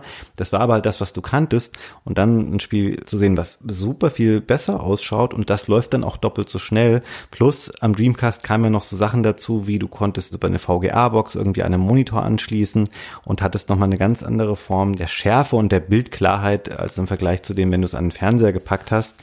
Ist was, was auch definitiv so ein Highlight ist in Sachen Wow-Effekt und das ist auch der Grund, warum ich sage, also sowas wie Soul Calibur und noch zwei, drei andere Spiele. Ich bin nicht der allergrößte Dreamcast-Fan, weil ich generell das Line-Up nicht so bemerkenswert finde oder nicht so viel dabei war, was mich persönlich angesprochen hat. Aber alleine für eine Handvoll Spiele, bei denen Soul Calibur ganz vorne steht, da hat der Dreamcast echt auch für mich was geschaffen, wo man immer einfach dran zurückdenken wird und was es einfach für ein Erlebnis war, das ist zum ersten Mal zu sehen. Und gab es nicht noch mehr Prügelspiele aus der Arcade? Gab es nicht einen Virtual Fighter Teil noch auf der Dreamcast? Gab es, aber wahrscheinlich gibt es da auch Fans von, aber das war eher so ein Beispiel, wo man gesehen hat, okay, da wurden einige Kompromisse gemacht im Vergleich zur Arcade-Version. Das war schlechter auf dem Dreamcast, also es sah nicht so gut aus und es hatte dann im Direktvergleich zu der Dreamcast-Version von Soul Calibur, klar, wenn du jetzt ein Fan warst von den eher realistischen Kämpfen von Virtua Fighter, fandst du es wahrscheinlich immer noch cooler, aber das sah dagegen einfach echt oll aus. Und es war damals eigentlich auch Tenor, wenn du jetzt Kritiken anschaust. Also Soul Calibur hat einen unglaublichen Wertungsschnitt auf diesen Aggregatorseiten wie Metacritic. Das ist nahezu bei 100 Prozent. Ich glaube, es ist heute noch irgendwie bei 98 oder so, was also in eine Riege ist mit so Sachen wie Ocarina of Time oder Super Mario 64 wahrscheinlich. Die Existenz von Virtua Fighter 3 unterstreicht ja nur, was für eine Leistung Soul Calibur ist. Deswegen wollte ich da noch darauf hinaus. Was auch besonders schön war, waren ja diese Arenen, wo sie auch echt alles versucht haben, um anzugeben. Das war eine Insel mit Wasser drumrum und dann transparentes Wasser natürlich, was ja auch noch nicht so häufig war in den 90ern, dass das Wasser halt gut aussah und so. Ja. Also das war immer alles sehr sichtbar und ich weiß nicht, war es nicht schon bei Soul Edge, dass sich da im Hintergrund Sachen bewegt haben? Da waren ja auch so Wasserfälle und sowas, wo so Sachen runterfielen und dass man das Spiel pausieren konnte und diese Animation im Hintergrund ging weiter. Echt? War das wirklich so? Das wusste ich gar nicht. Ich glaube, das war schon bei Soul Edge. Oft bestanden die 3D-Prügler der Zeit denn damals aus Spielen, deren Hintergründe flach waren, die einfach mehr oder weniger so 2D-Tapeten waren. Und bei Soul Calibur auf dem Dreamcast war richtig viel auch an 3D-Elementen noch im Hintergrund drin. Also auch das nimmt man vielleicht nicht so auf den ersten Blick wahr, aber zu dem Gesamteindruck, den das Spiel macht, den es auch heute noch auf mich macht, da wurde einfach sehr, sehr viel Wert gelegt auf die Gestaltung dieser Arenen. Also Stone Edge hat schon auch versucht, diese Arenen auszugestalten, dass sie nicht eng wirken. Ja, das waren dann oft so Innenhöfe von Burgen und solche Sachen. Mhm. Also man hat da auch immer eine äußere Begrenzung gehabt von Polygonen, die aber halt nicht so eine starke Tiefe hatten. Auf der Xbox kann man es ja spielen. Auf der Xbox gibt es ja im Store, also das Original Soul Calibur mit ein paar leichten Verschlechterungen, ah, ohne den Missionsmodus. Die, ah, so ein Ärger. Aber sonst ist es halt im Wesentlichen das originale Spiel wird so typisch für die alten Spiele geboxt dargestellt, ja, mit geringerer Auflösung, aber funktioniert gut mit dem Controller und alles kann man ganz toll spielen. Das sieht ja noch super aus. So Stages wie Venedig, wo sie wirklich diese Tiefe mit den Polygonbauten im Hintergrund erzeugen, wo du nicht genau siehst, wo die Skybox anfängt und wo der Polygonhintergrund aufhört. Super heute noch. Das sieht echt noch sauber aus. Nur leider ist es halt ein bisschen schade, dass der Missionsmodus, den wir eben noch gelobt haben, dass der da fehlt. Also es gibt kaum eine gute Möglichkeit jetzt noch das Original Soul Calibur nochmal zu spielen, was du gerade ansprichst mit dieser Xbox 360 Version, die ist jetzt glaube ich auch schon, na, so um die zehn Jahre wieder alt. Das war eine Zeit, so Anfangsphase der Xbox 360, wo es noch sehr krasse Reglementierungen seitens Microsoft gab. Ich glaube, die Spiele durften maximal 200 Megabyte groß sein, wenn sie als Download-Titel neu veröffentlicht wurden. Und auf der Dreamcast, die Discs hatten schon deutlich mehr Speicher davor und deswegen mussten sie einfach alles rauscutten, was ging. Ich glaube, das Intro fehlt, der Mission-Modus fehlt. Sie haben das Spiel nicht irgendwie geupgradet auf 16 zu 9 oder so. Deswegen ist leider diese Xbox 360-Version so cool, wie die aussieht und so funktional, wie sie spielerisch ist. Sie ist halt leider inhaltlich ganz schön beschnitten und gerade für Einzelspieler dann nicht so super motivierend, zumal es auch keinen Xbox Live-Modus oder sowas gab, dass sie dann gesagt hätten, wir bauen da jetzt Online-Kämpfe oder sowas ein, was auf dem Dreamcast wäre es theoretisch möglich gewesen, weil sie ja, glaube ich, da auch schon ein Modem dann hatten, aber das war in dem Spiel noch nicht drin am Dreamcast. Wäre sicherlich gegangen auf der Xbox, haben sie dann da aber nicht gemacht. Und das macht es heute ein bisschen schwierig, das Spiel jetzt in seiner Urform nochmal nachzuspielen, wenn man eben nicht einen Dreamcast noch zu Hause hat. Auf der Xbox-Version lohnt es sich wirklich nur, wenn man das mal mit Freunden spielen will. Als Partyspiel. Ich habe es auf der Xbox One gespielt. War jetzt auch kein Unterschied zu 360 logischerweise. Und habe es dann halt nur solo gespielt, weil niemand mit mir spielen wollte. Und das wird dann ja schnell alt. Meine Tochter ist noch nicht groß genug, um gegen mich anzutreten. Das war dann ein bisschen öd ohne den Modus und so. Also kostet auch noch 10 Euro. Also ist jetzt auch nicht so, dass es geschenkt ist braucht man jetzt vielleicht nicht mehr. Aber wie gesagt, man kann das noch gut spielen und man sieht noch, wie super es aussieht. Ja, und wie super es sich steuert und so. Das ist ja schon noch da. Ja, ist schon noch ein Spiel, das Spaß macht. Wie hast du denn eigentlich in der Folge so nach dem ersten Soul Calibur dann noch weiter die Reihe verfolgt? Weil ich finde, die hat eine ganz komische Entwicklung genommen dann und ganz viele Entscheidungen getroffen, wo ich sage, dass ich sie etwas seltsam finde. Ich bin danach grundsätzlich wieder ausgestiegen aus dem intensiven Spielen von solchen Spielen. Also habe mich auch wieder verlassen. Ich bin ja, wie gesagt, kein so ganz großer Fan. Ich hatte noch ein Highlight in meinem Fighting-Spielleben und das war Bushido Blade. Mhm. Möglicherweise das beste Kampfspiel, das je erschienen ist, wenn man es ertragen kann und sich reinfuchsen will. Aber ansonsten habe ich die großen Sachen, auch so Calibur 2, habe ich alles nicht mehr gespielt. Ich bin auch aus der Toshinden-Serie dann wieder rausgekommen, die lief ja auch noch ein bisschen. Da wurden die aber, ich hatte den Eindruck, von Teil zu Teil schlechter und haben das nicht mehr erhalten. Dann habe ich natürlich mal Dead or Alive angefangen, als das kam, wegen der schieren Optik, wie super es aussah dann. Aber so richtig in der Tiefe habe ich nichts mehr verfolgt. Ich finde es interessant, dass du Bushido Plate jetzt genannt hast, weil es, glaube ich, ein Spiel ist, was nicht so mega bekannt ist oder was auch überhaupt keinerlei Popularität erlangt hat und dann, glaube ich, auch später ein äh, relativ schlechtes Sequel hatte. Es stammt aus einer ähnlichen Zeit, ist, glaube ich, 97 für die erste Playstation rausgekommen und versuchte sich auch an Waffenkampf, aber auf eine ganz andere Art und Weise, die ich auch super spannend finde, wo ich es bis heute irgendwie bedauere, dass es wenig Spiele gibt, die versuchen, das mal zu imitieren. Also es sah im Vergleich super primitiv aus. Es war auch ein 3D-Kampfspiel mit sehr viel größeren Arenen und Leute standen sich auch mit Schwertern gegenüber. Im Wesentlichen war es aber so, wenn du einen guten Treffer gelandet hast, dann war der Gegenüber halt tot. Und das hatte eine ganz andere Spannung und auch eine emotionale Tiefe, weil es war so ein sich ranpirschen und zu gucken, ah, kann ich jetzt zuschlagen oder werde ich dann ausgekontert und sterbe sofort. Das war auch, glaube ich, langsam und träge und heute auch schlecht spielbar aber eigentlich auch ein interessantes Experiment und natürlich in dieser Ernsthaftigkeit der Kämpfe bei gleichzeitig einem sehr dunklen und wenig spektakulären Look so ein bisschen der Gegenentwurf zu dem, was eigentlich Soul Edge und Soul Calibur waren. Ja, aber es steht natürlich trotzdem gemeinsam auf der richtigen Seite der Spiele mit Waffen gegen die Spiele, wo man nur Faustkämpfe macht. Also das sind meine drei Spiele in diesem Ding. Toshinden und Soul Edge, Soul Calibur und Bushido Blade. Alles die Waffenspiele und die Virtua Fighters und Tekkens dieser Welt haben mich nicht interessiert. Und Bushido Blade war natürlich eine ganz extreme Variante davon. Also für mich hat sich das realistisch angefühlt. Ich bin nun kein Schwertkampf-Profi, aber ich habe mir sagen lassen, dass Schwertkämpfe im Mittelalter auch mal eben schnell vorbei waren. Es ist natürlich auch ein Lernspiel. Man muss es sehr gut beherrschen. Es ist nicht intuitiv leicht zu spielen. Aber wenn du das gut beherrscht hast und gegen einen Gegner gespielt hast, der auch gut war, war das ja von besonderer Befriedigung da zu gewinnen. Und das geht auch oft die Kämpfe unentschieden aus. Wenn so zwei Superchecker gleichzeitig schlagen, dann sind beide tot. es ist kein seltener Ausgang der Kämpfe gewesen, so. Ey, Mist. Jetzt hatte ich ihn doch. Ah. naja, Waffenspiele, ganz toll. Und danach ging es aber mit den Waffenspielen bergab, oder? Die nächsten Spiele sind entweder so Mischsachen, nehmen so alles ein bisschen auf, oder bleiben halt in der Tekken-Richtung eher.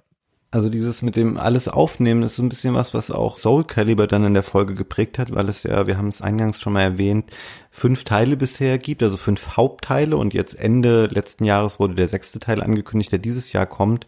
Und ich habe die Teile alle nochmal irgendwie gespielt, aber es wurde sukzessive mit jedem Teil immer weniger, dass ich diese Begeisterung empfunden habe.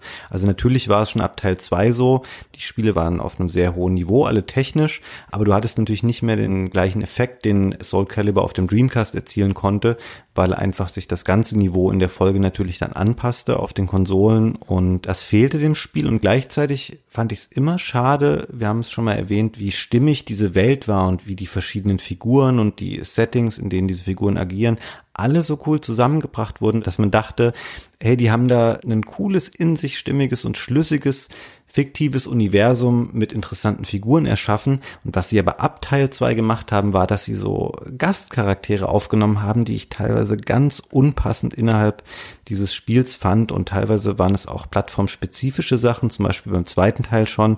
Da gab es dann auf einmal in der PlayStation 2 Version, gab es Heihachi aus Tekken und auf der Xbox, was besonders beknackt ist, gab es Spawn, was glaube ich auch ein bisschen was darüber aussagt, wie gut Microsoft immer darin war, eigene Maskottchen auf ihren Konsolen zu etablieren, wenn sie dann halt Spawn genommen haben, einen Comichelden. Und auf dem GameCube war es Link aus Zelda. Und es sind für mich einfach keine zusammengehörenden Universen. Ich möchte nicht The Legend of Zelda und Soul Calibur irgendwie zu einem zusammengemanscht haben. Also es wurde noch viel abstruser dann, aber man war es dann schon irgendwie gewohnt bei Soul Calibur 4. Da waren es die Star Wars Wochen so ungefähr und da waren halt Darth Vader, der Lehrling aus diesen Force Unleashed Spielen und Yoda mit drin. Ich meine, es ist so eine beknackte Idee einfach. Also will ja jetzt auch nicht intolerant oder so klingen, aber ich finde es einfach komisch und ich finde es schade, wenn Leute so wenig auf ihre eigene Marke oder auf ihr eigenes Universum vertrauen, dass sie immer denken, okay, ich muss hier halt so ein Popkultur-Ding draus machen, damit das Mainstream ist und viele Leute erreicht. Es eignet sich auch immer schön dafür, damit jeder irgendwie jedes Games-Medium da eine Newsmeldung zu macht und sagt, hier neue Screenshots von Yoda. Weiß ich nicht, war ich nie so glücklich mit. Ich fand das auch immer doof. Das zerstört für mich dieses Weltgefühl, das ja gerade Soul Calibur und Soul Edge so versucht haben einzuführen. Hat mir nichts gegeben. Ich will auch nicht mit Link prügeln. Ich will das nicht. Link ist eine ernsthafte Figur für mich, ja, die ich sehr lieb habe, wie alle Leute. Ich will nicht, dass der gehauen wird. Das gibt's nicht, ja.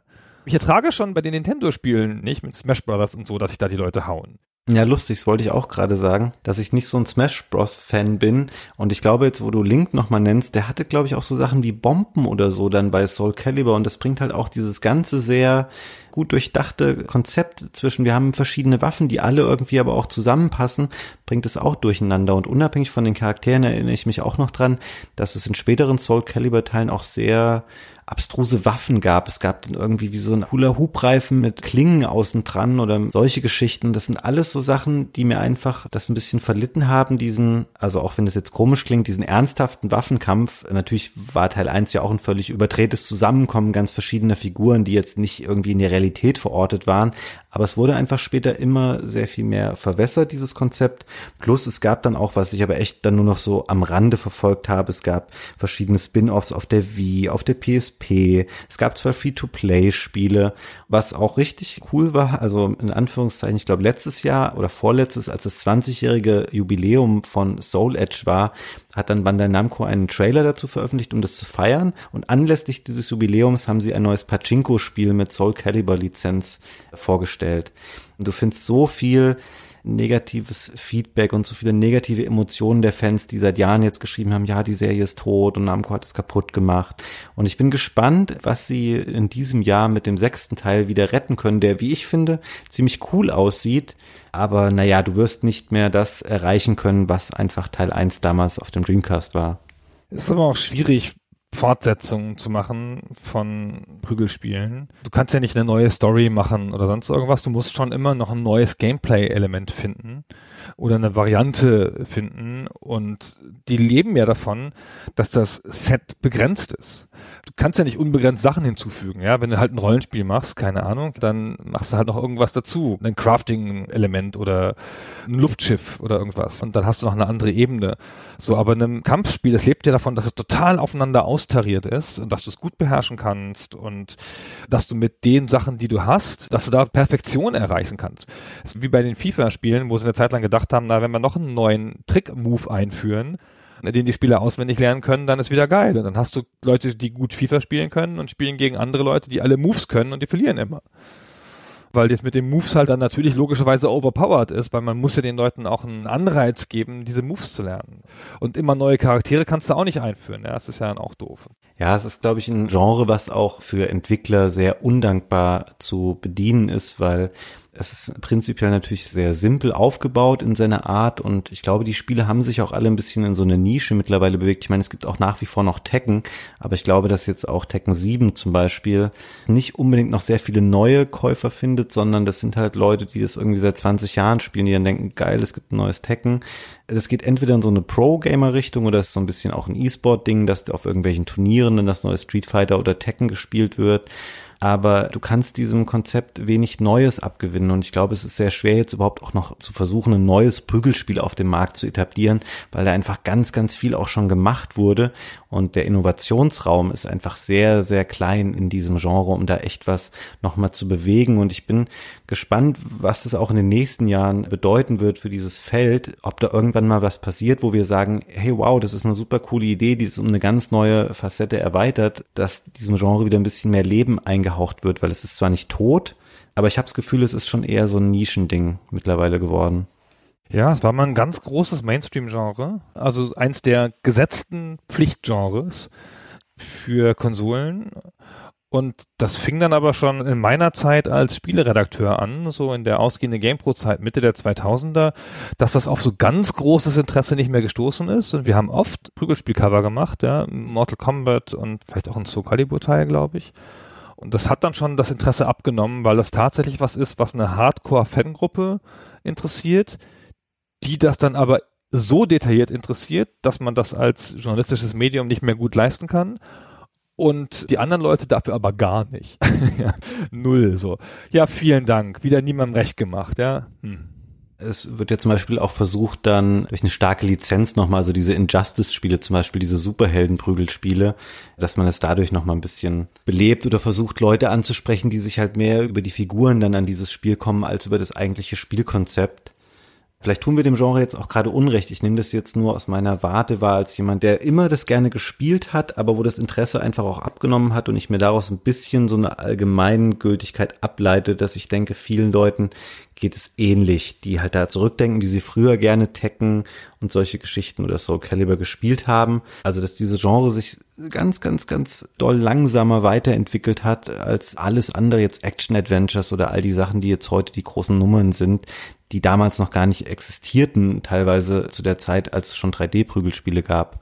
Mein Gefühl war auch schon damals, dass das ein junges Genre ist. Also, dass das ein Genre ist, das junge Leute gern spielen die ganzen Genres, die sehr auf direkten Vergleich abzielen, also auch der Vergleich von Reflexfähigkeiten, ist ja was, was junge Leute gerne machen. Und mein Nachbarsjungen, der neun ist, der spielt ganz gern Fighting Games auf ganz verschiedenen absurden Plattformen, Nvidia Shield und sowas. Und für den ist das was ganz Tolles, so, und ich sitze dann da so mild amüsiert immer so und denk so, hm, naja, Fighting Games halt, hm, ich möchte jetzt lieber ein komplexes Rollenspiel spielen. Und ich glaube, vielleicht wächst man da auch irgendwie raus, wenn man nicht so ein Hardcore-Fan ist. Wenn man Hardcore-Fan ist, bleibt man drin und optimiert seine Skills. Und wenn man nur so locker wie ich mal so reingeschnuppert hat und dann so eine kurze Liebschaft hatte, dann verlässt es einen auch. Vielleicht, weiß ich nicht. Man hat ja auch nicht mehr so viel Gelegenheit, mit Leuten zu spielen. Ja. Wollte ich gerade sagen, es ist auch ein Genre, wo es, glaube ich, extrem frustrierend ist. Also weil heutzutage die Spiele, die jetzt aktuell sind im Genre, haben natürlich Online-Modi, wo dir dann 14-Jährige wahrscheinlich so dermaßen einfach die Hose ausziehen, dass du halt nach drei Runden keinen Bock mehr hast. Und es kommt natürlich selten vor, dass jetzt Leute, die eben schon erwachsen sind und irgendwie auch Jobs haben und andere soziale Verpflichtungen, die treffen sich nicht mehr jeden zweiten Abend mit ihren Kumpels und spielen dann zwei Stunden so ein Prügelspiel gegeneinander dadurch hat es auch ein bisschen Appeal verloren. Und es ist, glaube ich, auch ein Genre, was eine relativ hohe Hürde hat einfach, dass man sagt, ja, ich gehe jetzt mal online und da spiele ich gegen Leute, von denen ich weiß, dass sie einfach sehr, sehr viel mehr Zeit haben, das zu trainieren, weil es einfach, wie du es eben auch schon mal beschrieben hast, das Spiel ist ja rein auf kompetitiven Wettkampf aufgebaut. Da kann ich ja nicht durch Intelligenz oder sonst irgendwie was groß reißen. Es ist ein auswendig Lernen von Moves und es ist einfach ein schwieriges Genre. Vielleicht auch jetzt schwierig für uns schon, den Reiz davon nachzuvollziehen. Ja, also es fällt mir jetzt aus heutiger Sicht schwer. Es war aber schon früher, hatte ich das Gefühl, nicht so ein Spiel, für das du dich getroffen hast. Also wir haben uns halt getroffen, um Mario Kart zu spielen zum Beispiel oder Bomberman oder sonst irgendwas und haben dann gesagt, ach, lass mal noch kurz zu Schinden spielen. Und dann hast du zwei Stunden zu Schinden gespielt und dann hast du erst mit Mario Kart angefangen, weil es schon cool war. Aber es war immer so ein Nebenaspekt für uns. Aber wie gesagt, das ist, glaube ich, jetzt vielleicht nicht typisch. Also wir haben das schon viel gemacht. Also bei mir so im Freundeskreis, also gerade was jetzt auch Soul Edge und Soul Calibur angeht, das war schon Spiele, wo man echt auch mal ordentlich Zeit reinstecken konnte, die gegeneinander zu spielen, weil auch ein Aspekt, den wir jetzt gar nicht richtig angesprochen haben, das war immer recht gut gemacht. Die Spiele hatten sehr kurze Ladezeiten. Also auch das haben sie sehr gut übertragen von diesem Spielhallengefühl. Es waren ja alles CD-basierte Konsolen, auf denen das damals passierte. Aber es war nicht so, dass du immer groß Pausen hattest dazwischen, sondern es ging relativ nahtlos immer weiter. Und dadurch ist einfach auch ein guter Flow entstanden um das immer weiter, noch eine Runde, noch eine Runde. Das hatten sie schon gut optimiert damals. Das stimmt. Das sind Spiele, wo man schnell rein und wieder raus kann. Das ist richtig. Und wenn wir schon dabei sind, bei Spielen, die man hauptsächlich spielt, wenn man jung ist, eine der ganz wesentlichen Sachen waren schon, ich habe es kurz erwähnt vorher, die wippenden Brüste von Taki. Und das machen die ja auch nicht umsonst. Und ich finde, das haben sie von Teil zu Teil gesteigert. Vielleicht auch unter dem Eindruck der Konkurrenz von Dead or Alive, die das ja sehr, sehr, sehr prominent gemacht haben. Aber ich habe mir jetzt hier nochmal alte Anzeigen angeguckt. Wenn man sich Soul Edge anguckt, sagte ich schon, es ist wie eine Collage von Charakteren und hier eine Anzeige zu Soul Calibur, eine US-Anzeige, da sieht man im Wesentlichen rangezoomt auf ein Dekolleté mit gigantischen Brüsten, wo drauf steht Go Big or Go Home. Ach, ernsthaft? Ach, lustig. Ja, ich nehme an, das war nicht in Europa erschienen. Und eine japanische Anzeige von Soul Calibur zeigt dasselbe auf den Unterleib gezoomt, also sehr stark auf so ein Tanga und eine andere Anzeige gibt's auch noch, eine japanische, die genau auf den Arsch zoomt von irgendeiner Kämpferin. Ich weiß gar nicht mehr welche. Also im Fünfer war das wohl offenkundig schon sehr prominent. Das ist immer schon so ein Moment, wo man sich dann ein bisschen aus der heutigen Sicht dann schämt dafür. Ich würde sagen, wenn es so wäre, aber ich glaube, bei den Soul-Spielen hat es für mich jetzt nie so den Reiz gemacht. Ich meine, natürlich fand man das cool. Ich war ja auch irgendwie damals ein Teenager und habe mich jetzt bestimmt nicht daran gestört. Also Taki ist natürlich so ein Ausnahmecharakter, weil sie so extrem übersexualisiert ist, auch in dem Outfit. Also die Anzeigenmotive, was du jetzt beschreibst und so, ist natürlich Panne, muss man gar nicht drüber reden. Aber im Spiel fand ich es da okay. Also Dead or Alive war von Anfang an ja sehr viel stärker in diese Richtung ausgerichtet und hatte auch sehr viel mehr diese Boob Physics, das immer alles so gewabbelt hat und sich bewegt hat und so, was halt wirklich von vornherein schon total beknackt war. Aber ja, also aus heutiger Sicht würde ich dir jetzt wahrscheinlich recht geben, aber ich habe es damals, kam mir das nicht so vor, als würde das bewusst benutzt werden, um das Spiel besser zu verkaufen oder zu vermarkten. Also mein Eindruck ist auch, dass sie es weniger gemacht haben am Anfang als später und dass auch insbesondere Taki als die sexyste Figur, die sie hatten, immer extremer gemacht haben und das immer mehr in den Vordergrund gestellt haben.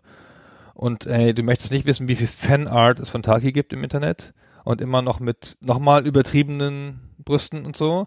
Haben die sogar in Soul Edge im Intro-Trailer schon die Brüste gehüpft. Doch, schon da war's. Und das war das erste Mal, dass ich mich an hüpfende Brüste erinnere von so einer Spielfigur. Und dann natürlich das hautenge Outfit und so, ja, aber das mit den sich bewegenden Brüsten hat mich schon, will ich sagen, beeindruckt, ja, aber das war mir schon bewusst, sagen wir so. bewusst war es mir. Ich hab's bemerkt. Ja, oh. Ich glaube, es wäre mal irgendwie eine psychologische Untersuchung wert. Warum ist es eigentlich in diesem Genre so ausgeprägt? Also immer mit den super knappen Kostümen und den riesigen Brüsten. Diese extreme übersexualisierte Darstellung gerade der weiblichen Charaktere, das ist doch in keinem anderen Genre so schlimm wie da. Und es gibt doch eigentlich gar keinen Grund, weil gerade eigentlich in solchen Spielen, wo Leute miteinander kämpfen, wo man denken würde, hey, zieh dir vielleicht mal eine Rüstung an oder zieh dir was an, was komplett deine Haut bedeckt, damit du nicht sofort das Schwert abbekommst. Warum sind da die Outfits immer am knapp knappsten und am offenherzigsten? Naja, es ist ein klassisches kompetitives Männergenre. Also es wird ja auch nicht von Frauen gespielt, tendenziell eher. Ich glaube, da hat man dann einen größeren Drang, das vielleicht noch so zu unterstützen.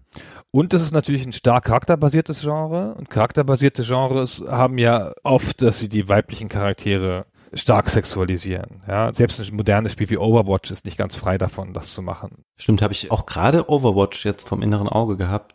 Overwatch bemüht sich ja, das nicht ganz so stereotyp zu machen und so, aber wenn du halt natürlich Charaktere machst, die eine breite Masse ansprechen müssen und die stark prototypisch sind, dann kommt man, glaube ich, als Designer schon sehr schnell drauf bei Frauen, das zumindest mal zu versuchen, diesen Weg. Die Prügelspiele sind ja jetzt auch kein Genre, in dem in der Regel die Story oder so das narrative Element so ausgeprägt sind Und dann ist vielleicht sowas jetzt ein ganz plumper, einfacher Weg, irgendwie Figuren mehr Individualität oder mehr Charakter zu verleihen, indem man das halt zu einem herausstechenden Merkmal macht, indem sich eine Figur vielleicht von der anderen dann irgendwie abhebt oder so, so doof wie das jetzt klingt. Das schafft halt wahrscheinlich einfach auch einen Wiedererkennungswert. Man müsste eigentlich mal, das hätte man jetzt im Zuge dessen noch mal erörtern können, ob die Entwickler sich irgendwie dazu auch mal geäußert haben, was so eine Motivation dahinter ist diese Figuren so zu gestalten, jetzt auch bei der Soul-Reihe. Aber man findet auch gar nicht so viel, wenn man jetzt versucht, ein bisschen mehr Hintergründe über Project Soul, über das Entwicklerteam in Erfahrung zu bringen. Also was man so weiß, ist, dass natürlich sich das im Laufe dieser 20-jährigen Geschichte jetzt immer mal wieder neu firmiert hat und auch mal Gesichter ausgetauscht wurden. Es gibt diesen Hiroaki Yotoriyama, der gilt so als Creator und Producer der frühen Phase. Die haben nie so eine Galionsfigur gehabt, wo man jetzt sagt, ey, das ist ein Spiel von Peter Molyneux oder von Miyamoto oder wem auch immer. Project Soul war immer eher so ein Kollektiv, was aber nie so durch einzelne Individuen so stark präsentiert wurde, komischerweise, oder repräsentiert wurde. Naja, ist ja auch ein Inhouse-Studio. Naja, aber trotzdem, also es wäre ja an sich smart, da jemanden zu haben, der dann so ein bisschen die Figur ist, die es nach außen so vertritt oder gerade auch bei den japanischen Studios hast du ja oft auch mal so sehr extrovertiert oder verrückte Leute, bei Yakuza zum Beispiel, den Typen, den sie immer rumgeschickt haben oder bei Yoshinori Ono bei Street Fighter. Ich meine, der war, glaube ich, in jeder deutschen Games-Redaktion war der Typ schon fünfmal in den letzten, weiß ich nicht wie viel Jahren. Das ist eigentlich ein bisschen seltsam. Ich habe immer den Eindruck gehabt, dass die japanischen Studios größere Schwierigkeiten haben, Leute zu finden in ihren Reihen, die sich für diese Verwertung in der Öffentlichkeit taugen. Mhm. Weil vielleicht sind die Japaner in sich introvertierter oder das ist nicht so ein Wert. Ja, bei Amerikanern findest du halt von zehn Mann drei, die vor die Kamera wollen und bei Japanern vielleicht nur einen.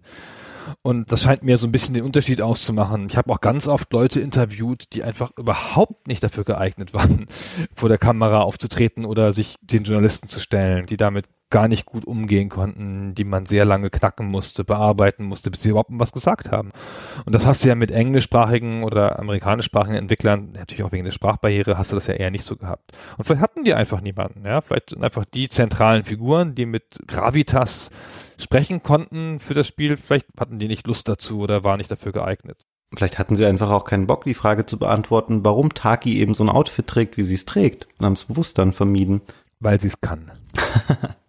Wobei ich glaube, wahrscheinlich in den 90ern hätte das noch gar niemand hinterfragt, so. Genau. Ich glaube auch, dass es zu der Zeit, als das Spiel rauskam, war es halt kein so ein starker Wert, war das auch nicht in der Debatte.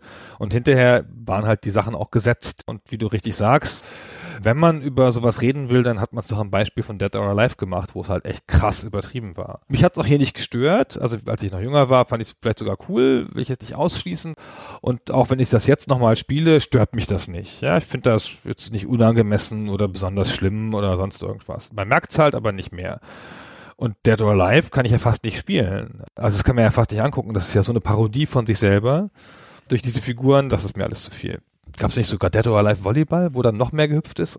Ja, das ist ja später so ein bisschen so eine eigene Reihe geworden. Das war, glaube ich, am Anfang noch irgendwie Volleyball und später war das eher so eine Art Wellness-Simulator, wo du dann auch die einfach für Fotos posieren lassen konntest und so. Und also wirklich ein ganz unangenehme Art von Spiel, also wenn man es überhaupt noch Spiel nennen kann. Es war eigentlich mehr so ein bisschen minimal interaktive Fleischbeschau. Also das richtet sich, glaube ich, auch schon an eine sehr spezielle Zielgruppe. Aber ich habe jetzt gerade nochmal darüber nachgedacht, weil du sagst, du fandest jetzt da nicht unangenehm, aber es gibt doch auch diese, ich weiß nicht genau, wie man den Namen jetzt ausspricht, Xang Fa oder so, diese chinesische Kämpferin, die im Spiel auftaucht. Ist sie nicht noch minderjährig sogar? Zumindest bei Soul Edge zeitlich liegen die so ein bisschen auseinander, auch was die Ingame-Historie der Figuren angeht. Ich glaube, das ist eine Figur, die irgendwie 16 Jahre oder so alt sein soll. Na, weiß ich nicht. Da sollte man den nicht so knappe Outfits anziehen. Das hat schon was sehr komisches. Das ist, glaube ich, keine Figur, die jetzt bewusst so angelegt ist, die aber, glaube ich, auch durchaus viel Haut zeigt. Und da hat es dann echt für mich gleich einen sehr komischen Beigeschmack abseits dieser Diskussion ist es eigentlich auch irrelevant, wie alt diese Figuren sind, weil viele davon bewegen sich in einem ähnlichen Spektrum und du hast ja oft bei Prügelspielen ja auch so einen irgendwie deinen Opi oder irgendjemanden, der da total raussticht. Das gibt's jetzt hier, glaube ich, nicht so ausgeprägt. Ich gucke hier gerade durch meine Charakternotizen und was ich die ganze Zeit erwähnen wollte, nicht geschafft habe, weil du so viel geredet hast wahrscheinlich, war, dass in dem Buch Trigger Happy hat Stephen Poole meinen Lieblingscharakter, den Voldo, als einen Triumph der ikonischen bildhaften Darstellung bezeichnet. Ich weiß nicht mehr wieso, aber da sieht man mal wieder, wie toll der war. naja, okay, schon gut. Du hast ja so ein schönes Plädoyer für ihn gehalten vorhin. Er ist auf jeden Fall sehr einprägsam. Also ich glaube, jeder, der den mal gesehen hat in einem der Soul Calibur Teile, wird sich irgendwie an diese Figur erinnern, diese schlachsige, sich verdrehende, Figur mit der Augenbinde und so, das bekommt man einfach schlecht aus dem Kopf dann wieder raus. Aber jetzt nochmal daraus abgeleitet, mir fällt mich jetzt zum Beispiel auch Yoshimitsu noch ein, eine Figur, die sie, glaube ich, im Wesentlichen bei Tekken entliehen hatten. Wir haben im Grunde das Spiel jetzt sehr viel gelobt im Vergleich zu zum Beispiel Conker, wo wir hier letztens drüber gesprochen haben, wo wir sehr viel Negatives gesagt haben. Wir haben jetzt kaum bei Soul Calibur irgendwas kritisiert, aber es gibt ein Element, was mir jetzt aufgefallen ist beim Spielen, wo ich heute sagen würde, fand ich ein bisschen anstrengend. Es gibt manche Soundeffekte, die sehr repetitiv sind. Also zum Beispiel die Schreie der Kämpfer, wenn sie getroffen werden oder wenn sie ihre Attacken machen, sind nicht so zahlreich. Und ich glaube, bei Yoshimitsu zum Beispiel und bei Voldo mag es auch so sein. Die kommen ein bisschen sehr häufig und ein bisschen sehr energetisch und ein bisschen sehr anstrengend rüber. Also das war so das Einzige, wo ich denke, da hat so die audiovisuelle Seite sich nicht ganz so perfekt gehalten, weil ich es teilweise echt ein bisschen, ich will nicht sagen nervtötend, aber schon zumindest anstrengend fand. Man muss natürlich auch mal sagen, man muss über so ein paar Hürden der Albernheit bei solchen Spielen immer wegspringen. Und ich konnte das bei dem Spiel zufällig ganz gut. Bei vielen Spielen kann ich es nicht. Aber der ganze Schwachfug, der da erzählt wird und auch der Text des Intro-Videos bei Soul Edge, diese ganze Pseudo-Tiefe, die das hat und immer in diesem japanisierten Englisch, das immer so nicht falsch ist, aber so ein Tick-off, als hätte das nie ein amerikanischer Muttersprachler gesehen. Das ist echt ganz schön komisch. Darf ich dir mal drei Sätze vorlesen aus diesen Ansagen und du sagst mir, welchen ich mir ausgedacht habe und welche beiden echt sind? Oh ja, bitte. Her shadow moves with stealth, then disappears into darkness. Is your power enough to eliminate the obstacles of fate? The terror known as the catastrophe has revealed itself. Die sind alle aus Soul Edge. Bis auf einen natürlich, den ich ausgedacht habe. Hast du jetzt spontan tatsächlich einen ausgedacht oder hattest du ihn vorher schon aufgeschrieben? Nein, ich habe mir das vorher aufgeschrieben, um dich zu ärgern. Also ich würde sagen, das zweite klang eindeutig am falschesten und ist wahrscheinlich von dir. Oh, sehr gut. Sehr gut. Ist es wirklich so? Ah, was du für ein Profi bist. Super. du, aber mich würde da nichts wundern. Das sind einfach so Verkettungen von magisch klingenden englischen Wörtern, die da benutzt werden. Aber es passt da auch einfach super gut rein, ne? Ja, alles so larger than life, von allem zu viel, ist alles so übertrieben. Das passt dann schon, ja, das kann man dann schon ganz gut ertragen. Auch der Pirat und alles, ach. Aber wie gesagt, schön. Mich hat da in dem Spiel wenig gestört. Ich finde es auch aus heutiger Sicht noch ein fast perfektes Spiel. Also auch wenn wir jetzt drüber sprechen, ich hätte jetzt sofort Bock, es gleich nochmal anzumachen und da nochmal ein, zwei Kämpfe zu machen. Es ist so wenig anstrengend, jetzt sich nochmal hinzusetzen und zu wissen, okay, mit den zwei Schlagbuttons und dem Trittbutton jetzt nochmal zehn Minuten da coole Kämpfe zu machen, coole Musik zu hören und eben diese völlig over-the-top Charaktere und Dialoge sich nochmal anzuhören. Es macht einfach echt immer Spaß und ich bin an sich froh, obwohl du jetzt nicht so ein Fan des Genres bist, dass wir das besprochen haben, weil ich das Spiel sehr, sehr lange so aus meinem Gedächtnis irgendwie verdrängt hatte und dachte, ah, das brauchst du jetzt heute auch nicht mehr spielen, weil es ist eh schlecht gealtert und du machst dir nur deine Erinnerungen daran kaputt. Und ich bin richtig froh, dass ich das gemacht habe, weil es einfach so vorteilhaft gealtert ist, obwohl es aus dieser problematischen Generation der frühen 3D-Spiele stammt. Für mich stecken da sehr, sehr viele positive Emotionen drin, die sich auch heute noch in dem Spiel transportieren. Das ging mir auch so. Das ist auch interessant, finde ich, dass wenn man sich mit Retro-Spielen beschäftigt, ja, dass es halt so schwer ist, die aus der heutigen Sicht nochmal zu beurteilen und sich gleichzeitig noch original dran zu erinnern. Das ist ja so ein bisschen das Interessante, was man so zusammenbringen kann in solchen Gesprächen, ja, so ein bisschen die Rezeptionsgeschichte anhand des eigenen Erlebens und nochmal den modernen analytischen Blick, also aus der Zeit von jetzt. Und ganz oft überwiegt ein Blick so stark, wie bei Conker, was ich damals nicht so kritisch gesehen habe und heute echt nicht mehr gut ertragen konnte, wo die Fehler so deutlich waren.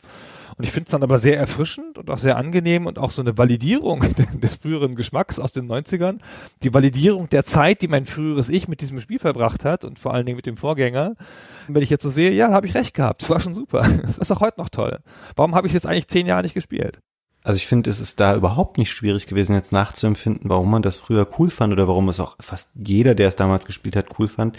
Ich finde sogar im Gegenteil, ich würde lieber jetzt, glaube ich, heute Soul Calibur 1 spielen, als irgendein neuzeitlicheres 3D-Prügelspiel, weil was ein bisschen daran anknüpft, was ich vorhin schon mal sagte, diese Spiele halt wenig Innovationsraum haben und dass sie sich, glaube ich, sehr in Details dann nochmal geändert haben. So, ja, wir bauen jetzt noch drei Block-Varianten ein und irgendwie noch die Profi-Aktion, mit dem man das machen kann alles so Sachen, wo man schon so auf einem bestimmten Grundlevel innerhalb dieser Serie sein muss, um das wertschätzen zu können. Und Soul Calibur ist einfach sehr pur und es hat genügend Tiefe durch eben diese Konter, die man machen kann, durch die gut getimten Blocks und auch noch, was wir gar nicht angesprochen hatten, du kannst auch noch diesen Soul Charge Move machen. Das heißt, du kannst quasi so einmal deine Kraft aufladen, dann gibt es dazu so einen Leuchteffekt. Das bedeutet, du bist dann kurz stärker, aber während du das auflädst, bist du sehr offen dafür getroffen zu werden. Das heißt, du musst quasi in Echtzeit so abwägen, habe ich jetzt die Zeit und die Distanz, um diesen Soul Charge zu machen und dadurch mich kurzzeitig zu verstärken oder ist es einfach ein zu großes Risiko?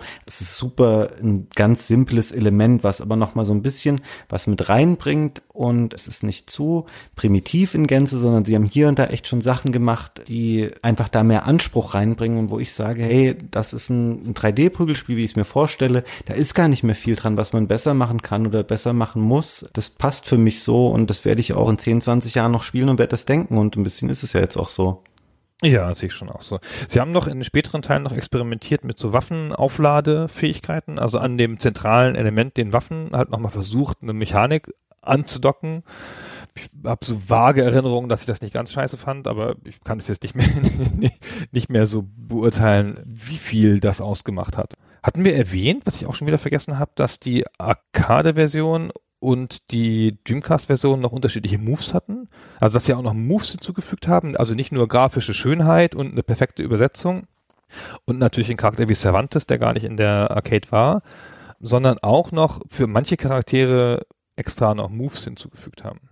Ja, was auch nochmal wirklich bemerkenswert ist, weil das einfach so ein Eingriff in so ein Spielsystem ist, wo du denkst, okay, wenn wir ein halbes Jahr Zeit haben, lass uns lieber nicht anfangen, jetzt nochmal neue Moves einzubauen, weil du musst ja alles gegenchecken. Also wenn du jetzt einem Charakter einen neuen Move gibst, musst du gucken, wie verhält sich das in Korrelation zu jedem anderen Charakter, zu jedem Move, den der andere Charakter irgendwie machen kann. Also das ist schon echt krass, wie viel Mühe da einfach reingeflossen ist und wie viel Ambition vor allem zu sagen, okay, wir machen das und es wird in jeder Beziehung besser, als das Vorbild es war. Und niemand hat es verlangt oder erwartet, dass das eintreten wird. Das ist halt schon ganz schön erstaunlich, dass sie in dieser kurzen Zeit sich ja auch noch diese Mühe gemacht haben, weil du sagst ja, das erfordert ja viel Testen, weil ein Charakter ändern kann ja die gesamte Balance zerstören, weil wenn der plötzlich overpowered ist gegen einen anderen auch nur, mit einem spezifischen neuen Move, ja, dann bricht er das ganze Spiel weg. Also es gibt natürlich immer so ein bisschen, dass manche Sachen gegen andere Sachen gut funktionieren. Ist ja auch ein bisschen ein Reiz des Spiels, aber das kann bei so einem Spiel schon ziemlich viel ausmachen. Und sie haben richtig Charaktere auch abgewertet und aufgewertet. Kilik gilt als ein schwer spielbarer Charakter in der Arcade-Version. Und der ist in der Dreamcast-Version zwar leichter zu treffen, aber halt schon auch einer, den man ganz gut spielen kann haben so richtig grundlegende Entscheidungen nochmal getroffen mit ihren Charakteren, ja, und da nochmal dran gearbeitet. Echt krass. Also war mir jetzt so gar nicht mehr so präsent, dass da echt nochmal neue Sachen dazu kamen. Also es unterstreicht es nur nochmal, wie gut Namco damals gearbeitet hat. Also ich finde es heute nicht mehr so ausgeprägt. Ich finde, Namco Bandai macht immer noch gute Spiele dann und wann. Die haben ein sehr breites Portfolio auch einfach an Spielen, die die machen. Aber damals war das einfach echt so ein Name. Da wusstest du, okay, das ist ein neues Spiel von Namco. Und das wird echt ein fettes Brett einfach sein. Mit der Mühe, die sie in ihre Spiele und in die Heimportierung gesteckt haben, waren die eine mit der größten Namen damals. Also wir haben jetzt überhaupt zum Beispiel so Sachen wie Ridge Racer oder sowas nicht erwähnt, was ja auch das gleiche Haus quasi war. Auch das war eine Serie, die einfach bahnbrechend oder extrem beeindruckend zu der Zeit war. Da machen wir mal eine eigene Folge drüber. Oh ja, lass es gerne mal machen. Ich bin ein ganz großer Ridge Racer Fan. Bist du? Ja, ganz unanständiger Ridge Racer Fan. Alle haben mich ausgelacht. Ich spiele auch was Richtiges. Ah. Und ich so, ah, aber Ridge Racer, das ist so schön. Ah ja. Um einen kleinen Ausblick darauf zu geben, ich habe mal, es müsste Mitte der 90er auch gewesen sein, beim zweiten Teil Ridge Racer Revolution, ich war glaube ich 15 oder so oder 16. Mit meinem Cousin waren wir in einem Elektromarkt irgendwo in der Nähe bei uns und ich habe bei einem Turnier teilgenommen und habe eine Playstation dort gewonnen, weil ich der beste Ridge Racer Fahrer vor Ort war. Oh. Erzähle ich immer gern diese Geschichte und das war Knaller. Ich meine, ich war halt wie gesagt 15, 16 und eine Playstation war einfach super teuer. Das war für mich richtig geil damals, irgendwie diese Konsole damit nach Hause zu nehmen. Wie cool, dass du es jetzt schon erzählt hast. Dann musst du es ja nochmal erzählen, wenn wir einen Ridge Racer Podcast machen. Ja, tut mir leid, ich war jetzt einfach zu sehr drin und musste das jetzt gleich loswerden an der Stelle. Mir fällt übrigens noch eine Sache ein, Gunnar. Ich weiß, jetzt würfeln wir hier so am Ende viele Sachen noch durcheinander rein. Aber ich weiß, dass ich doch vor ein paar Jahren Soul Calibur nochmal gespielt habe. Und zwar, es gab eine Zeit lang mal einen iOS-Port. Und genauso, glaube ich, auch mal für Android. Bei iOS weiß ich, es irgendwann wieder verschwunden aus den Stores. Es gibt's nicht mehr, wie es oft bei diesen iOS-Geschichten ist, dass die irgendwann nicht mehr kompatibel sind. Und dann werden die Spiele offline genommen. Das war technisch super cool. Man konnte es halt überhaupt nicht spielen, weil es hatte nur dieses On-Screen-Steuerkreuz und Buttons, die nur virtuell waren. Man konnte es überhaupt nicht steuern, es war ganz furchtbar, aber technisch sehr cool. Diese Art Spiel, die so auf Kontrolle basiert und auf so einer Perfektion von Kontrolle, dafür ist einfach Touch meines Erachtens nicht geeignet. Aber auch das vielleicht ein Thema für einen anderen Podcast. das, genau. Misslungene iOS-Portierung wird dann der meistgehörte Podcast, weil das ist das Thema, auf jeder wartet. Mach doch mal was über misslungene iOS-Portierungen von Klassikern. Ich glaube, wir sind schon ins Faseln abgedriftet. Ich glaube, wir müssen jetzt an dieser Stelle mit so Calibur mal schließen, ehe wir noch mehr über Ridge Racer reden. Fabian, es war mir eine große Freude. Ich wusste gar nicht, dass du so ein großer Fan bist. Es war ein Vorschlag, der von dir kam. Ich habe mich sehr darüber gefreut. Es war sehr schön, das für mich jetzt nochmal nachzuholen und guckt es euch einfach mal an. Es ist auf jeden Fall ein Blick wert. Guckt da mal rein. Es ist ein sehr, sehr cooles Spiel. Wert es einmal im Leben erlebt zu haben. Würde ich auch sagen. Dann vielen Dank fürs Zuhören. Tschüss. Und tschüss.